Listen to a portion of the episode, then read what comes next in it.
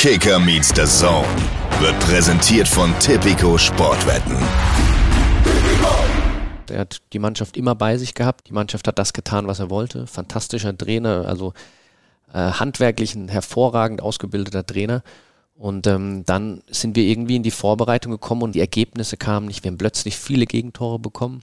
Wir waren nicht mehr aktiv gegen den Ball und somit ging es dann in eine Richtung, die nicht mehr aufzuhalten war. Ähm, wir haben einfach zu wenig Ergebnisse gehabt und haben auch keinen guten Fußball mehr gespielt. Kicker meets the Zone, der Fußball-Podcast mit Alex Schlüter und Benny Zander.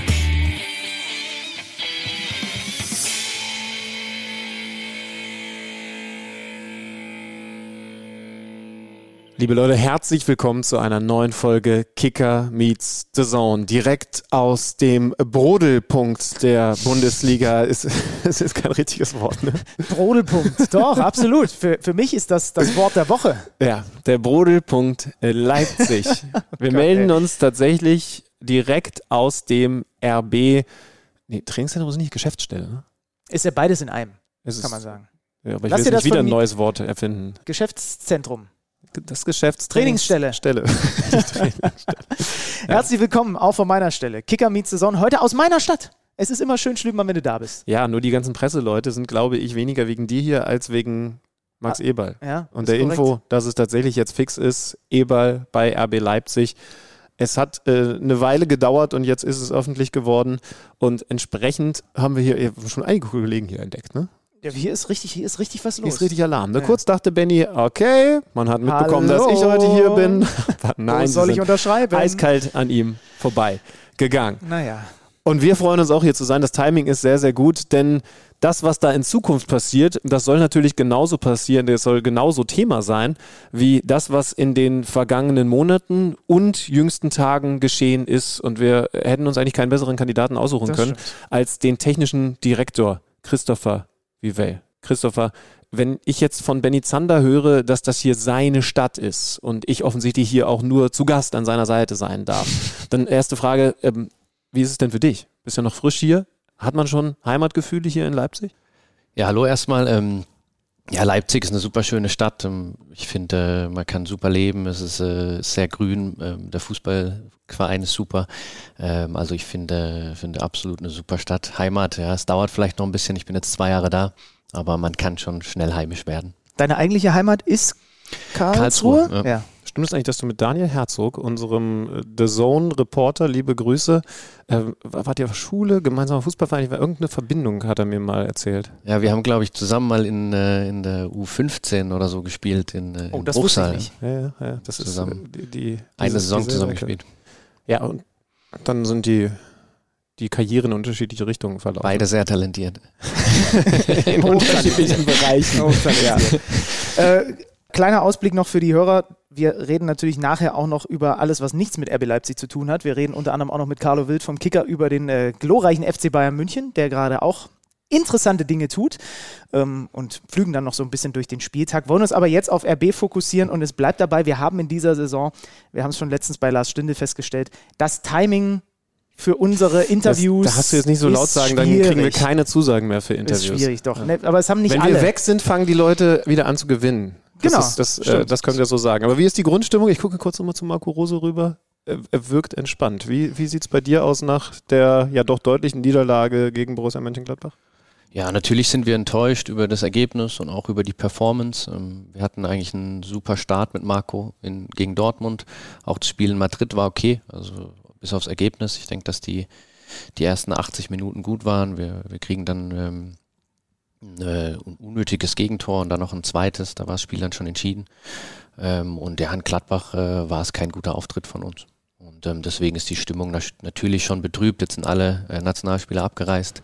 Ich wollte ja sagen, es ist eine besondere Situation. Ne? Man, man kann jetzt einerseits sagen, wir können dran arbeiten und können tief analysieren. Andererseits nimmst du das auch so mit, hat Marco Rose vor der Partie gesagt. Das Ergebnis, das dann heute Abend rauskommt, das trägst du ein bisschen länger mit dir rum als die anderen Ergebnisse, wenn du drei Tage später schon wieder zum Beispiel international im Einsatz bist in der Champions League oder in der Europa League. Ja, wir haben grundsätzlich das Problem, dass wir nicht viel trainieren können. Also Marco hat bisher, glaube ich, dann zweimal mit der Mannschaft auf dem Platz. Wir sind nur gereist, wir haben ähm, dann Spiele gespielt und können über Videos Analysen machen. Ähm, Im ersten Spiel hat es super funktioniert, dann natürlich sind die Abstände, die Struktur ist noch nicht perfekt, das ist auch klar, wenn man es nicht trainiert. Und dann ähm, braucht man natürlich, muss man auch das, äh, die, die Abstände zulaufen. Also die, je schlechter die Struktur, desto mehr muss man laufen. Ähm, und das hat man natürlich uns schon angemerkt, dass wir in Gladbach nicht ganz frisch waren. Dazu kam noch die eine oder andere Verletzung. Ähm, und deswegen äh, waren wir nicht zufrieden, aber wir sind jetzt äh, trotzdem positiv und mit Marco super happy, dass er da ist. Zwei Trainingstage erst. Das ist interessant und erklärt auch ein bisschen mehr, was Marco vor der Partie gesagt hat, äh, als auf die Aufstellung angesprochen wurde, dass er dann vorne André Silva mal spielen lässt, Kevin Campbell, weil er eben sagt, ich will die alle mal sehen. Dann kapiere ich es auch, weil auf dem Trainingsplatz konnte er sie noch gar nicht so wirklich sehen. Ist schon besonders, ne? Absolut, absolut. Das ist eine besondere Saison, ist ein besonderer Moment, auch für Marco. Ich glaube, das erste Mal, dass er während der Saison einsteigt. Das hat er noch nie gemacht. Ähm, er hat sonst immer zum Saisonstart oder vor einer Vorbereitung angefangen. Ähm, aber trotzdem sind wir sehr, sehr positiv, dass wir wieder bessere Ergebnisse und bessere Performance zeigen werden. Entschuldigung. Das ist, uns, das ist, uns, noch nie passiert. Nee, nee, Wenn wir in einem Raum sitzen, dass ja. wir gleichzeitig anfangen ja. wollen zu reden. Wenn ich dich antippe, dann darfst du. Ja, okay, dann mache ich jetzt. Ähm, wir sitzen hier und wir haben uns natürlich so ein bisschen auf das Gespräch vorbereitet und ähm, wir machen das dann immer so, jeder überlegt sich so ein bisschen, was könnte man fragen, so, und dann gleichen wir das miteinander ab. Und wir haben exakt eine Frage komplett identisch. Und zwar, äh, kannst du uns mal erklären, was eigentlich ein technischer Direktor macht? Also, weil den Begriff hat man jetzt häufiger, man, man kommt, glaube ich, eher so mit Sportdirektor, äh, Manager so ein bisschen in, in Berührung. Ist das eigentlich das Gleiche und ihr nennt es nur anders? Oder, oder wie ist es? Ja gut, wir haben vor, vor zwei Jahren bin ich hierher gewechselt von Salzburg und da wurden haben wir neue Strukturen oder der Verein hat neue Strukturen aufgebaut. Es gibt einen Sportdirektor, der direkt an der Mannschaft ist, der so dieses Alltagsgeschäft macht und der technische Direktor befasst sich mit der Spielphilosophie, mit einer langfristigen Kaderplanung. Ähm, ich beschreibe es manchmal so, der Trainer denkt von Spiel zu Spiel, der Sportdirektor von Transferphase zu Transferphase und der technische Direktor denkt vielleicht in drei Transferphasen, also einfach länger um, äh, um die Ausrichtung des Vereins und die Richtung vorzugeben. Es passiert so viel im, im Business, das wisst ihr, jeden Tag passiert was Neues. Ähm, und das ist ein Fulltime-Job für einen Sportdirektor und für einen Trainer. Und deswegen ist, glaube ich, gut, dass man jemanden hat, der, der die Vision des Vereins, der die Philosophie im Kopf hat ähm, und sich damit tagtäglich befasst. Wie hat sich das dann jetzt in den vergangenen Monaten verändert, wo du offensichtlich ja doch noch ein paar Aufgaben mehr als in Anführungszeichen nur dein wahrscheinlich ohnehin schon volles Portfolio als technischer Direktor ausfüllen musstest, weil ihr eben keinen Sportdirektor hattet? Gut, wir haben das auf mehrere Schultern verteilt. Ähm, trotzdem ist, sind natürlich andere Themen zu kurz gekommen. Das ist auf jeden Fall so. Ich habe ein super Team, ich habe ein super Scouting-Team, ähm, das mich sehr unterstützt hat, aber trotzdem ähm, ist es nicht ideal. Ähm, ich habe viele Aufgaben des Sportdirektors übernommen, weil der jetzt ähm, seit äh, fast äh, äh, anderthalb Jahren nicht da ist, als Markus Krösche dann gewechselt ist. Und ähm, wir haben jetzt drei Transferphasen gemacht, ähm, aber ich glaube, es ist schon wichtig, dass dann auch ähm, zeitnah jemand kommt und wir die, die Aufgaben neu verteilen. Ist es für dich ähm, schwer gewesen, diese Aufgaben zu übernehmen, weil das eigentlich, ja, eigentlich ein Kompetenzbereich ist, der halt von jemand anderem besetzt ist? Musstest du dich da so ein bisschen rantasten oder ist das etwas, was du natürlich sowieso schon in deiner Karriere bisher mitbekommen hast? Ja, natürlich. Ähm, in der Transferphase hatte ich jetzt nicht die großen Probleme, weil ich den Markt gut kenne. Ich habe jetzt, äh, bin ja auch schon seit 12, 13 Jahren in der, in der Branche, war, war lange in Salzburg und wir haben jedes Mal die Transferphase gemeinsam gemacht mhm. mit Christoph Freund damals, ähm, dann mit Markus Krösche auch die, die erste gemeinsam gemacht und deswegen war das jetzt nicht das große Problem. Es kommen natürlich diese das Troubleshooting dazu, was jeden Tag passiert und auch die Medienarbeit, das habe ich natürlich noch nicht erlebt und das ist ein, natürlich ein zusätzlicher Faktor, der, der auch Zeit kostet und stresst. Ähm, äh, und deswegen ist es schon, ist es schon eine, eine Zusatzaufgabe, die, die Zeit einnimmt und ähm, deswegen äh, leidet der andere Teil der Arbeit etwas darunter. Mhm. So, und jetzt ist also offiziell, du bekommst einen, oder das kannst du uns gleich mal erklären, neuen, kann man schon sagen, Chef mit Max Eber. Ja, also er wird Geschäftsführer Sport. Ähm, wir, haben, wir werden uns jetzt dann die nächsten Tage zusammensetzen und ähm, die Rollen klar definieren, wie, wie die Zusammenarbeit aussehen wird. Das äh, müssen wir uns dann nochmal genau austauschen, ähm, wie er meine, meine Rolle sieht, wie wir, wie wir in Zukunft ähm, uns, uns aufstellen. Ähm, ich freue mich da wirklich sehr drauf, weil ich glaube, dass er uns unheimlich viel bringt. Er hat äh, wahnsinnig viel Erfahrung. Er ist äh, ewig in der Bundesliga, hat viele Kri Krisen erlebt, hat viele Erfolge gefeiert, hat sehr, sehr gute Transfers getätigt. Und ich glaube, dass es für den Club eine super, super Entscheidung ist. Ich glaube, dass wir, dass wir auch als Team ähm, sehr gut funktionieren können. Ähm, ich schätze ihn sehr. Äh, er, ich habe gehört, er schätzt mich auch sehr und ich glaube, dass wir äh, eine Gemeinsamkeit haben, dass wir den Trainer sehr gut kennen, beide, beide mit dem Trainer gearbeitet. Stimmt, ich glaube, ja. dass diese, dass diese Konstellation auf dem Papier erstmal super aussieht. Ähm, und die Details werden wir dann gemeinsam bearbeiten. Also ihr setzt euch dann sicherlich bald zusammen und, und sprecht so ein bisschen äh, darüber. Vielleicht gibt es ja auch Sachen, die du gerne ähm, behalten würdest, jetzt wo du, wo du in diese Rolle mit reinschnuppern durftest. Aber ihr habt da ja einen sehr kompetenten Mann. Ist vielleicht sogar ähm, nochmal was sehr, sehr Gutes mit Marco Rose, jemanden mit RBDA, DNA, jetzt jemanden extern, der aber eben sehr Bundesliga erfahren ist, hier mit reinzuholen? Ja, absolut, absolut. Ähm, ich glaube, ich würde jetzt Max Eberl nicht absprechen, dass er die RB ähm, äh, Philosophie nicht kennt. Also der hat ja mit Marco Rose zusammengearbeitet und hat auch sich für Marco Rose entschieden als Trainer damals. Deswegen hat er sich, glaube ich, damit schon ganz genau befasst. Und ähm, ich glaube, dass wir uns auf einem sehr, sehr hohen ähm, Niveau austauschen werden. Ähm, da freue ich mich, ich kann es nur wiederholen, da freue ich mich sehr drauf und ähm, glaube, dass er uns als, als Persönlichkeit, als äh, auch, auch in gewissen Phasen eine gewisse Ruhe gibt und ähm, glaube, dass es sehr hilfreich ist. Wie hast du aus der Ferne, du hast ja nochmal einen ganz anderen analytischen Blick auf das, was er in den letzten Jahren da gemacht hat in Gladbach. Wie hast du das beobachtet? Wie hast du das gesehen, seinen Job, den er dort gemacht hat? Ähm, sehr gut. Also ich habe immer, ich habe immer verfolgt, was Gladbach macht, oder auch wie andere Clubs machen. Ich finde, das ist sehr, sehr ähm, logisch war, sehr viele gute logische Entscheidungen, auch lang, langfristig zusammengearbeitet, was, was sehr, sehr wichtig ist. Ähm, dass es eine, dass es lange, ähm, dass es immer erfolgreich ist, wenn man, oder häufig erfolgreich ist, wenn man lang zusammenarbeitet. Natürlich kommt man irgendwann an den Punkt, aber ich finde, dass Max Eberl das schon häufig gezeigt hat, auch ähm, mit Trainern länger zusammenzuarbeiten. Ich glaube, mit Lucien Favre hat er sehr lang zusammengearbeitet. Ähm, ich glaube, dass das einfach wichtig ist für einen, für einen erfolgreichen Verein, dass man äh, in, auch in Krisen die nötige Ruhe hat und dann auch da gemeinsam wieder rausgeht. Und ähm, deswegen glaube ich, dass es, dass es sehr gut passt und ähm, dass wir uns alle darauf freuen können. Ist äh, gut was los hier. Oliver Hartmann kennen unsere Hörer als Kicker-Reporter für RB Leipzig, ist ja auch gerade langgelaufen, hat nett gegrüßt. Mit dem haben wir vor einigen Monaten auch spekuliert, wer wird denn jetzt diese Position einnehmen, die da eben so lange vakant war. Ähm, ich glaube, der Name Max Eber fiel da nicht. Wir hatten so ein paar andere Namen über die wir mit ihm diskutiert haben. Also vor, vor längerem. Genau, genau, ja, genau. Ja, ja, äh, ähm, kannst du uns das noch sagen? Wann, wann hast du denn dann zum ersten Mal von diesem Namen Max Eber gehört? Der ist ja jetzt nicht so klar wie, wie Marco Rose gewesen, weil, weil der saß hier nicht im Liegestuhl und hat gesagt, ruft an. Ne? Das war ja nur eine andere Situation.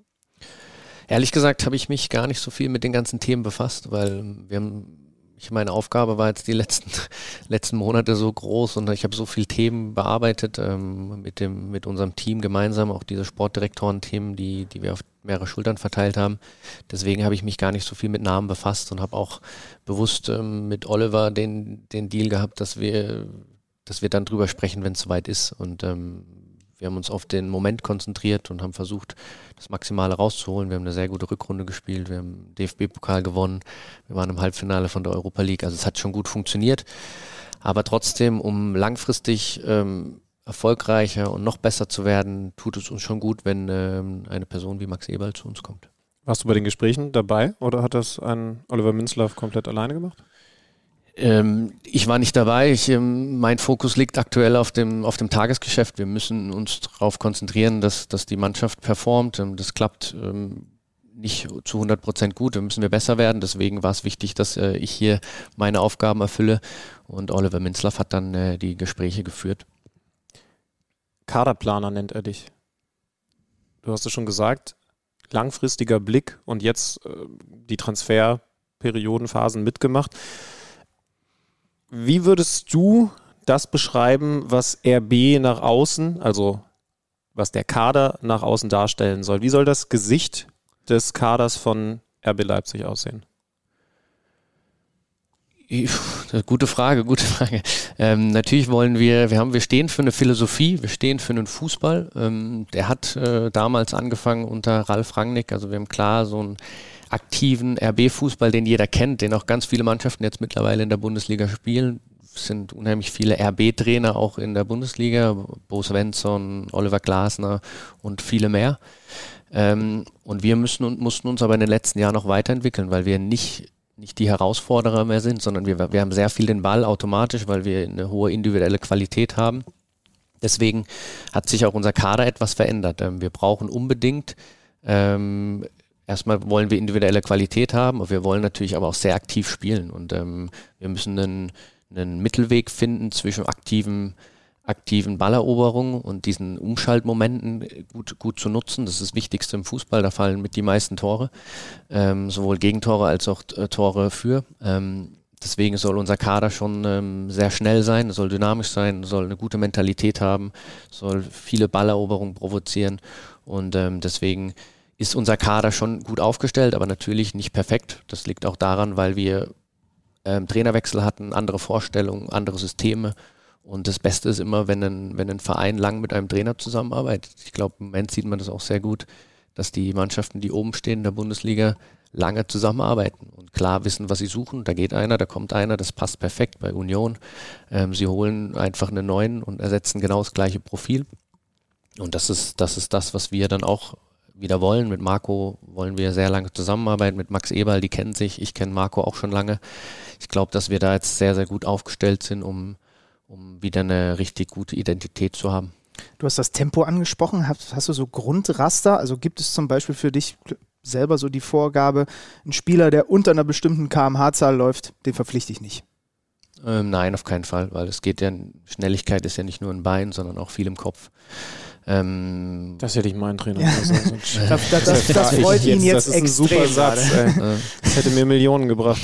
Ja, ich finde zum Beispiel ein gutes Beispiel, äh, Dani Olmo ist so schnell im Kopf, der so, trifft so gute Entscheidungen auf dem Platz, ähm, äh, ist, ist einfach eine, ist hat eine super Mentalität und ist, ein, ist ein, äh, somit auch ein absoluter Red Bull-Spieler, aber ist jetzt kein Umschaltprofil. Ja. Und, ähm, ist das auch ein bisschen das, was du meinst mit der Mischung? Also, absolut. Dass auch solche Leute dabei sein müssen, die zum Beispiel dann noch ein bisschen Lösungen, oder ein bisschen Lösungen ist gut, die eben auch Lösungen gegen tiefstehende Gegner haben, die einem so ein bisschen den Raum nehmen, das Tempo nehmen. Wir brauchen alle Profile. Also wir brauchen ähm, schnelle Spieler, wir brauchen ähm, auch ähm, auch äh, Spieler, die eine Kontrolle haben und die eine gute, gute Technik haben. Wenn wir nur wenn wir nur ein Profil haben, werden wir, werden wir nicht nach oben kommen und werden nicht äh, größere Erfolge feiern. Also wenn man sich die ganzen Top-Mannschaften anschaut, die haben, die haben alle ähnliche Profile, die haben alle, alle Profile, die es eigentlich gibt. Und das ist unser Anspruch und wir wollen den maximal guten Kader haben. Und daran arbeiten wir. Ich glaube, Ajax hat das. Äh, haben Sie es noch? Weil, wisst ihr das? Also dieses, äh, da sind so drei Oh Mist, das habe ich jetzt nicht ganz auf dem Schirm. Drei Faktoren. Geschwindigkeit ist auf jeden Fall mit dabei, äh, wenn sie überhaupt schon für die Jugendabteilung, die sehr erfolgreiche bei okay. Ajax Leute holen. Und dann gibt es noch zwei andere Werte, da komme ich jetzt nicht drauf, die, äh, die wirklich so Grundraster haben. Die sagen, nee, wenn du in einem der drei Grundwerte, da müsste ich jetzt mal schnell nachschlagen, nicht, nicht dieses Limit hast oder, oder nicht oder unter dieser Grenze bist, dann, dann kommst du nicht in Frage, was natürlich dann zum Beispiel für, für viele kleine, wendige Leute dann tatsächlich das ausbedeutet hat bei, bei Ajax. Aber das heißt, das wäre für euch zu schematisch gedacht. Ja, das ist natürlich sehr gefährlich, das zu machen, auch vor allem im, im Jugendbereich, weil eine Entwicklung kann man sehr, oder ein Talent, eine Talentprognose ist mit das Schwerste, was es gibt. Man weiß nicht, wann der Junge wächst. Man, man versucht natürlich alle Informationen zu bekommen, aber ich glaube, dass ähm, gerade wenn man dann vielleicht klein und wendig ist, dann, dann entwickeln sich andere Waffen ähm, oder man, es müssen sich andere Waffen entwickeln, um gegen die großen Starken sich, sich weiterzuentwickeln. Wenn man dann sehr schnell ist in der Jugend und sehr stark, dann, dann äh, entwickelt man vielleicht die technischen Waffen nicht. Somit muss man immer, muss man immer schauen, dass man, dass man eine gute Mischung hat. Ja. Und ähm, bei uns ist nicht das zu schematisch, würde ich nicht sagen. Es gibt natürlich äh, Tempos unheimlich wichtig gute Entscheidungen zu treffen, ist unheimlich wichtig. Ähm, wir äh, Profile zu haben, die, die schwer zu finden sind. Also ähm, wir sprechen immer so von, von 15, 16 Profilen, die es auf dem Fußballfeld gibt. Und ähm, das ist das, ist das was, äh, was für uns wichtig ist, dass wir praktisch fast jeden Fußball auch spielen können. Ne? Und ähm, weil wir es auch gegen, gegen verschiedene Gegner auch brauchen. Ach, ich, krieg's gerade leider nicht hin. Ich, ich, könnte uns jetzt ein, ein, Trikot von Ajax Amsterdam bestellen, wenn ihr wollt, aber ich habe leider, wenn ihr, äh, liebe Hörer, wenn ihr das drauf habt, dann schreibt uns das gerne. Ich weiß, dass das äh, zumindest äh, in den 90ern und dann Anfang 2000er noch sehr, sehr fest Welches, war bei Ajax. Welchen, ja. welchen Namen würden wir hinten draufpacken auf das Ajax-Trikot? Ich bin bei mir wäre jetzt als erstes irgendwie äh, Edgar Davids gekommen. Ja, du solltest ja wohl Jari Littmann draufpacken als Hansa-Fan. Ja, aber den habe ich ja schon im Hansa-Trikot. Habe ich tatsächlich. Ich habe ja. tatsächlich ein Littmann-Hansa-Trikot. Ja. Ähm, wo wir über diese verschiedenen Profile gesprochen haben, ähm, in eurem Kader äh, tummeln sich da ja äh, einige sehr, sehr interessante äh, Spielerprofile. Ihr habt eine RB-untypische Sommerpause gehabt, würde ich mal sagen, denn die bestand darin, dass ihr euren Schlüsselspieler Christo Kunku verlängert habt. Ähm, die bestand darin, dass ihr mit David Raum einen der begehrtesten deutschen Spieler verpflichtet habt. Die bestand darin, dass ihr Timo Werner zurückgeholt habt, also in, ziemlich investiert habt. War das von vornherein klar, dass im Sommer bewusst in dem Bereich attackiert wird? Oder war das immer Gelegenheit erkannt, Gelegenheit genutzt? Ja, natürlich hatten wir, hatten wir einen Plan und einen langfristigen Plan. Wir wussten, dass wir oder wir wollten ähm, aktiver wieder werden, wir wollten schneller werden, wir wollten, ähm, haben deswegen auch diese Entscheidung getroffen. Die Jungs waren dann, natürlich muss man immer jeden Transfer individuell betrachten, wann und wie der funktioniert. Also, dass Timo Werner zu uns kommt, das ist natürlich auch lag auch viel an, an Timo, dass er unbedingt zurück wollte, ähm, was für uns natürlich dann ein besonderer Indikator ist. Wir sind immer sehr vorsichtig bei Jungs, die zurück, die zurückkommen. Natürlich, Ach ja? man, man okay. weiß nie, mhm. man weiß nie, was man bekommt, aber wenn die Situation so ist, dass jemand so zurück möchte mit der Qualität, dann ähm, wollten wir das natürlich unbedingt machen. Er wollte es machen und ähm, ich glaube, dass das auch für den Verein und für das ganze Umfeld eine super Sache ist. Ähm, ja, natürlich war das geplant. Also wir haben, dass David Raum zu uns kommt, war, war harte Arbeit, da waren viele andere Clubs auch dran. Ähm, wir haben ihn dann überzeugt und, ähm, und sind froh, dass er bei uns ist. Äh, und ähm, das ist, das ist einfach, äh, auch Xaver Schlager war, war uns natürlich bekannt durch seine, seine RB-Vergangenheit. Ähm, ich kenne ihn noch aus Salzburg, also ein, einfach ein fantastischer Junge, der, der RB-Fußball auch verkörpert, der einfach einen, ein super Zweikämpfer ist, äh, gute Entscheidungen trifft, sehr intelligent ist und somit haben die alle gepasst. Ähm, wir haben trotzdem auch, auch ähm, typische RB-Deals gemacht. Wir haben ja noch Benny Sesko verpflichtet ähm, aus Salzburg für nächstes Jahr. Wir haben Voort ähm, vorbereitet für, für die nächsten Jahre, wenn äh, als Nachfolger für Pete Gulaschi.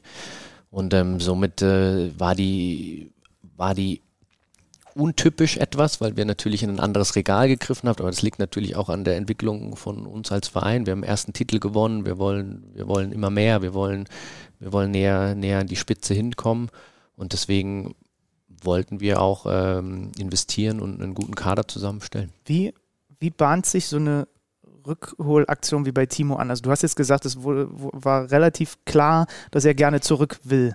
Wie funktioniert das? Das ist mal ganz naiv gefragt. Der hat den Hand, das Handy in die Hand genommen und hat gesagt, Jungs, ich wäre gern wieder bei euch. äh, ganz so einfach ist es nicht, aber ähm, also Timo. Vielleicht war er noch in der alten WhatsApp-Gruppe oder so. genau. genau. Timo hat, ähm, hat natürlich noch sehr, sehr viele, viele Kontakte hier. Ähm, hat ähm, eng mit Conny Leimer befreundet, ähm, hat immer noch Verbindungen auch zu Oliver Minzlaff und äh, somit war, war da immer Kontakt, auch während der Zeit in, in, ähm, in Chelsea. Und man hat ihm gratuliert, dann hat er zurückgeschrieben. Also es ist einfach ein, immer Kontakt gewesen und ähm, Timo wollte sich nochmal verändern. Ähm, das hat er dann kundgetan, wollte spielen, wegen der WM auch. Und ähm, dann, dann hat sich das einfach entwickelt über mehrere Gespräche und ähm, hat dann am Ende auch geklappt. Aber der war so nicht geplant, oder? Nein. Der kam reingerutscht und Nein, dann hat man sich gesagt, okay, wenn wir den Werner hier zurückbekommen, dann schnappen wir zu. Genau, also es war aber, nicht geplant. Nee. Aber das ist ja extrem interessant, weil du bist ja der Kaderplaner und ihr habt euch diesen Plan für diesen Sommer gemacht und plötzlich kriegt man einen Hochkaräter. Mhm. Das wirbelt ja ein bisschen was auch im Plan und in der du überlegst dir ja auch eine Kaderstruktur, ne? Du musst ja auch gucken, alle wollen auf ihre Einsatzzeiten kommen und so weiter. Plötzlich wird da ja ein bisschen was über den Haufen geworfen und das muss man dann auch wieder managen. Absolut, aber das passiert ja auch, ähm, kann ja auch passieren, wenn sich ein Spieler verletzt oder wenn, das kann ja immer ein Transferfenster, das war aber so extrem hektisch im August, das war ein ganz äh, unruhiges Transferfenster, unheimlich viele Last-Minute-Deals auch, ähm, wo viele Vereine auch Verletzungen reagiert haben oder dann einfach nochmal investiert haben spät. Und jeder, jeder Transfer, der getätigt hat, öffnet natürlich eine andere Tür und somit ähm, ist dieses langfristige Plan wichtig und wir wollen es immer wieder tun, haben wir jetzt auch gemacht mit, äh, mit Benny und mit ähm, Van der Voort. Aber ähm, natürlich muss man auch gut sein ähm, Tagesgeschäft und ähm, wenn da sich dann eine Tür öffnet und dann alle, dann setzt man sich zusammen und sagt, kriegen wir das hin? Passt es äh, in den Kader? Was passiert mit der, jeder Veränderung verändert auch die, die Kaderhygiene? Ähm, ist es der richtige Schritt? Und dann haben wir uns alle zusammengesetzt mit dem Trainer und, ähm, und haben gesagt, ja, machen wir es oder machen wir es nicht? Und dann haben wir gesagt, ja, lass es uns machen. Ähm, das ist eine besondere Situation für den Verein und wir bekommen es hin. Und dann haben alle den Daumen hoch gegeben und wir haben ihn verpflichtet. Kaderhygiene ist ein Wort, das ich mir direkt notiere. Finde ich gut und hatte eh eine Frage dazu, denn euer Kader ist also spätestens jetzt besonders tief. Ich fand ihn, ich fand ihn vorher schon auch, auch tief, gerade in der Offensive. Da gibt es ja nun auch unterschiedliche Sichtweisen. Also die Bayern zum Beispiel, die haben das meiner Meinung nach jetzt ein bisschen verändert, sind jetzt, sind jetzt deutlich tiefer geworden, als äh, also wenn man dann wirklich auch über die Qualität auf den Positionen 15, 16, 17 im Kader spricht. Das war bei euch vorher schon mehr so und ich finde, jetzt ist es, ist es nochmal deutlicher geworden. Ganz klar auch Teil der Philosophie. Pro wäre gerade bei dieser Saison mit den wahnsinnig vielen englischen Wochen, du kannst durchwechseln. Kontra wäre, du hast dann doch vielleicht ein paar mehr Leute, die unzufrieden sind. Stichwort Kaderhygiene könnte dadurch ein bisschen anfangen zu stinken. Ja, das ist immer, das ist, was ist der perfekte Kader, ist eine Frage, die wir uns ganz häufig stellen. Also wir, wir versuchen den perfekten Kader aufzustellen. Ist es dann 16 plus 4, ist es 18 plus 2, ist es sogar 20? Hast du eine Zahl, wo du sagen würdest, das wäre so deine Meinung? Also wir wissen natürlich schon ganz genau, ab wann sich K, äh, wie viele Minuten man haben muss, damit sich die, die Marktwerte auch weiterentwickeln, weil irgendwann, wenn du zu wenig Minuten hast als ähm, gestandener Bundesligaspieler, dann geht dein, dein Marktwert runter. Das ist äh, logisch. Ähm, ähm, trotzdem muss man die Gefahr ist immer, dass man Gürtel und Hosenträger anhat, ne? dass man zu viele Spieler hat und einfach denkt, ich muss mich für alles, für jede, für jede Situation ab, absichern und ab, ab, äh, abdecken. Und wir haben versucht, ähm, den Kader schon etwas schlanker zu machen, aber qualitativ natürlich weiterhin äh, hochwertig zu sein. Wir haben jetzt die Situation wieder, ähm, alle sagen, ja, euer Kader ist zu groß oder dann sagen sie, es ist erst zu klein. Ähm, es ist immer auch Trainersache, also es ist nie ganz klar. Ähm, für uns, wir haben gesagt, wenn wir einen Spieler abgeben, müssen wir auch wieder einen holen. Also wir konnten nicht viel kleiner werden. Ähm, und jetzt ist es, jetzt haben wir gegen Gladbach, glaube ich, ähm, hatten wir jetzt hoffentlich sage ich nichts Falsches, aber wir hatten äh, fünf richtig äh, hochwertige Spieler, die alle in der ersten Elf spielen, waren nicht, waren nicht spielbereit. Also ähm, mit Dani Olmon lange Ausfall, mit Conny Leimann lange Ausfall, äh, mit Klostermann langen Ausfall und auch äh, dann ist kurzfristig Halstenberg und Mosi Makan ausgefallen. Und ähm, dann braucht man einen breiten Kader, weil ähm, sonst, äh, sonst ist es natürlich unheimlich schwer, wenn man so viele Spiele hat. Wir haben jetzt im Oktober neun Spiele. Es ist ähm, unglaublich viel, unglaublich intensiv. Ähm, jedes Bundesligaspiel ist schwer, jedes Champions League-Spiel sowieso schwer. Und deswegen muss man auch rotieren. Ähm, und deswegen ist die Kadergröße nicht so einfach, das Ideal hinzubekommen. Es, du wirst nie alle zufriedenstellen, aber ich glaube, dass bei uns alle zufrieden sein können, ähm, dass sie genug Minuten bekommen. Bei Ausfällen helfen die Hosenträger. ja, genau. mit, mit diesem guten Kader, mit diesem tiefen Kader, warum hat es dann trotzdem nicht geklappt, dass Domenico Tedesco in dieser Saison nach erfolgreicher Rückrunde erfolgreich ist? Gute Frage. Ähm, ja, wir haben, ähm, wir haben eine, also die Situation, ich würde da sogar ein bisschen ausholen. Wir hatten, ähm, wir haben keine gute Vorrunde gespielt. Ähm, nach Julian kam Jesse, der versucht hat, den Fußball auch wieder extrem zu ändern was nicht ganz funktioniert hat, einfach von der Art. Das hat mit Mannschaft und Trainer und der Idee nicht gepasst. Deswegen haben wir eine, keine gute Vorrunde gespielt. Dann kam Domenico die letzten drei, drei Spiele vor Weihnachten, hat es hervorragend gemacht, wirklich hat ähm, sofort die Mannschaft bekommen, hat, ähm, hat dann über, über im Januar ähm, eine super Analyse gemacht und hat ähm, den Kader so gebaut, wie er es braucht und hat dann eine Siegesserie gestartet mit dem Team zusammen. Ähm, aber hinten raus muss man ehrlich sagen, wenn man es analysiert, und das ist uns natürlich auch aufgefallen, ähm, hat sich unser Fußball auch extrem verändert. Also wir waren nicht mehr so aktiv, wir waren eher ein bisschen passiver, trotzdem erfolgreich, hatten dann auch das nötige Spielglück in dem einen oder anderen Spiel, auch im Finale. Mhm. Ähm, trotzdem, der Domenico hat es geändert und war aber erfolgreich und hatte, dann war unser Ansatz, dass wir es dass wir es wieder, wieder ändern, dass wir, dass wir mit ihm eine Analyse machen. Das haben wir gemacht. Er hat die Mannschaft immer bei sich gehabt. Die, die Mannschaft hat das getan, was er wollte. Fantastischer Trainer, also äh, handwerklich ein hervorragend ausgebildeter Trainer. Und ähm, dann sind wir irgendwie in die Vorbereitung gekommen und es, es, die Ergebnisse kamen nicht. Wir haben plötzlich viele Gegentore bekommen. Wir waren äh, nicht mehr aktiv gegen den Ball und somit ging es dann in eine Richtung, die nicht mehr aufzuhalten war. Ähm, wir haben einfach zu viele, zu viele, zu wenig Ergebnisse gehabt und haben auch keinen guten Fußball mehr gespielt. Aber sag ganz kurz, habt ihr mit ihm auch konkret darüber geredet, ob er seinen Stil ändern könnte oder kannst du das mit so einem Trainer gar nicht machen, weil, weil der einfach für seine Art steht? Wenn, wenn ihr sagt, schon in der Rückrunde habt ihr dann am Ende gemerkt, ah, das ist ein bisschen zu passiv, man, man, man steht defensiv kompakt, das war ja offensichtlich auch erstmal ganz klar sein Credo, das muss jetzt passen und dann gucken wir, was mit dem Rest ist. Aber habt ihr versucht, bei ihm dagegen zu steuern oder habt ihr gesagt, entweder er kriegt das auf seine Art hin oder wir müssen dann irgendwann sagen, shit, muss wer Neues kommen? Absolut. Also wir haben, eine, wir haben eine Saisonanalyse gemacht gemeinsam, also ganz offen, ganz direkt er seine Themen genannt, wie er unsere ähm, analysiert, welchen Fußball wir sehen, wo wir uns hin verbessern können, auch mit Daten belegt und wir haben uns dann in die Richtung auch bewegt, deswegen haben wir auch unsere Transfers so getätigt und ähm, dann, dann ist es eine sehr kurze Vorbereitung auch gewesen. Ähm, wir haben dann doch mehr Veränderungen gehabt durch Timo, durch, äh, durch David. Also wir haben ein bisschen die die Stabilität auch äh, oder haben es die Mannschaft ein bisschen ins Wanken gebracht, was, was auch normal ist in der Transferphase. Und dann haben wir leider ähm, die Ergebnisse nicht, nicht bekommen. Aber ich bin also wirklich, ich bin 100% davon überzeugt, dass Domenico Tedesco eine super Karriere machen wird, weil er einfach ein wirklich richtig, richtig guter Trainer ist ist nicht so leicht, oder? Wenn man Erfolg hat und man sieht aber schon so ein bisschen, ja, hier und da, das gefällt mir nicht, man, ja. dass man sich eben nicht blenden lässt von Ergebnissen, oder? Sondern dass man weiter, das ist ja gerade dann dein Job, ne? Eben eins oben drüber sitzend, weiter analytisch guckt und guckt, ist das die Richtung, die wir haben wollen? Weil Ergebnisse sprechen ja erstmal, wenn sie gut laufen, sind auch eine gute Sprache. Äh, absolut richtig. Das ist, das ist unheimlich schwer, da Entscheidungen zu treffen, weil wir natürlich eine, die erste Vorbereitung auch hatten gemeinsam. Also wir haben, wir haben ja mit Domenico, er hat übernommen, dann hat er ein ganz kurzes Fenster gehabt im Januar, vielleicht zwei Trainingswochen, wenn überhaupt, ähm, bis zum ersten Spiel dann wieder.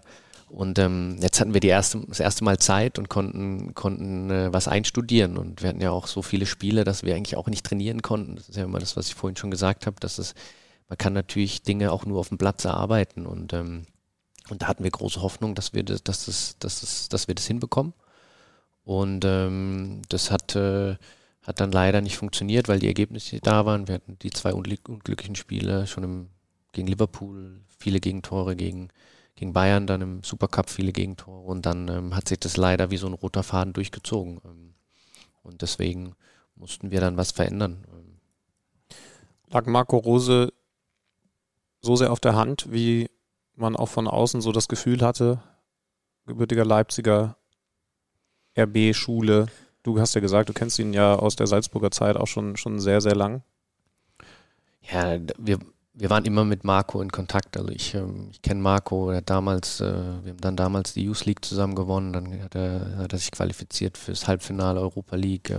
Hat praktisch diese Youth League Mannschaft die Talente mitgeführt in, in die erste Mannschaft, hat die super entwickelt, ähm, ist als Typ, stellt unheimlich was dar, ist der, natürlich diese Konstellation mit Leipzig, mit, äh, mit RB-Vergangenheit ähm, und er ist frei, das ist ja auch immer die Sache, es sind ja nicht, die besten Trainer sind ja häufig auch äh, unter Vertrag, ähm, war das natürlich für uns eine, eine super Konstellation. Aber Hätte es übrigens andere überhaupt andere Namen gegeben? Also wenn einer so auf der Hand liegt, ähm, ja. habt ihr seid ihr nochmal trotzdem eine Liste durchgegangen und gesagt, ist da jemand vielleicht, der, der vielleicht nicht auf den ersten Blick so logisch, aber doch die bessere Lösung für den Trainerposten ist? Ja, natürlich, das müssen wir ja das ganze Jahr machen. Also wir, ähm, es gehört ja zu unserem Job auch dazu, dass man immer dass man immer sich vorbereitet und die Trainer kennt, die Trainer analysiert, wie entwickelt sich der Fußball, wie spielen erfolgreiche Trainer Fußball. Das gehört ja zum Job dazu und deswegen haben wir immer eine Liste, die wir abarbeiten und ähm, die wir bearbeiten müssen. Und wenn wir das nicht tun, dann, dann tun, machen wir unsere Hausaufgaben nicht. Also das ist ja dann auch manchmal poppt ja auf, dass man sich mit irgendeinem Trainer getroffen hat, aber das ist halt einfach auch unser Job, den wir machen müssen. Und ähm, das hat, äh, wir wollen am liebsten sehr, sehr lang mit einem Trainer zusammenarbeiten egal wer das jetzt ist, jetzt mit Marco würden wir gerne viele, viele Jahre zusammenarbeiten.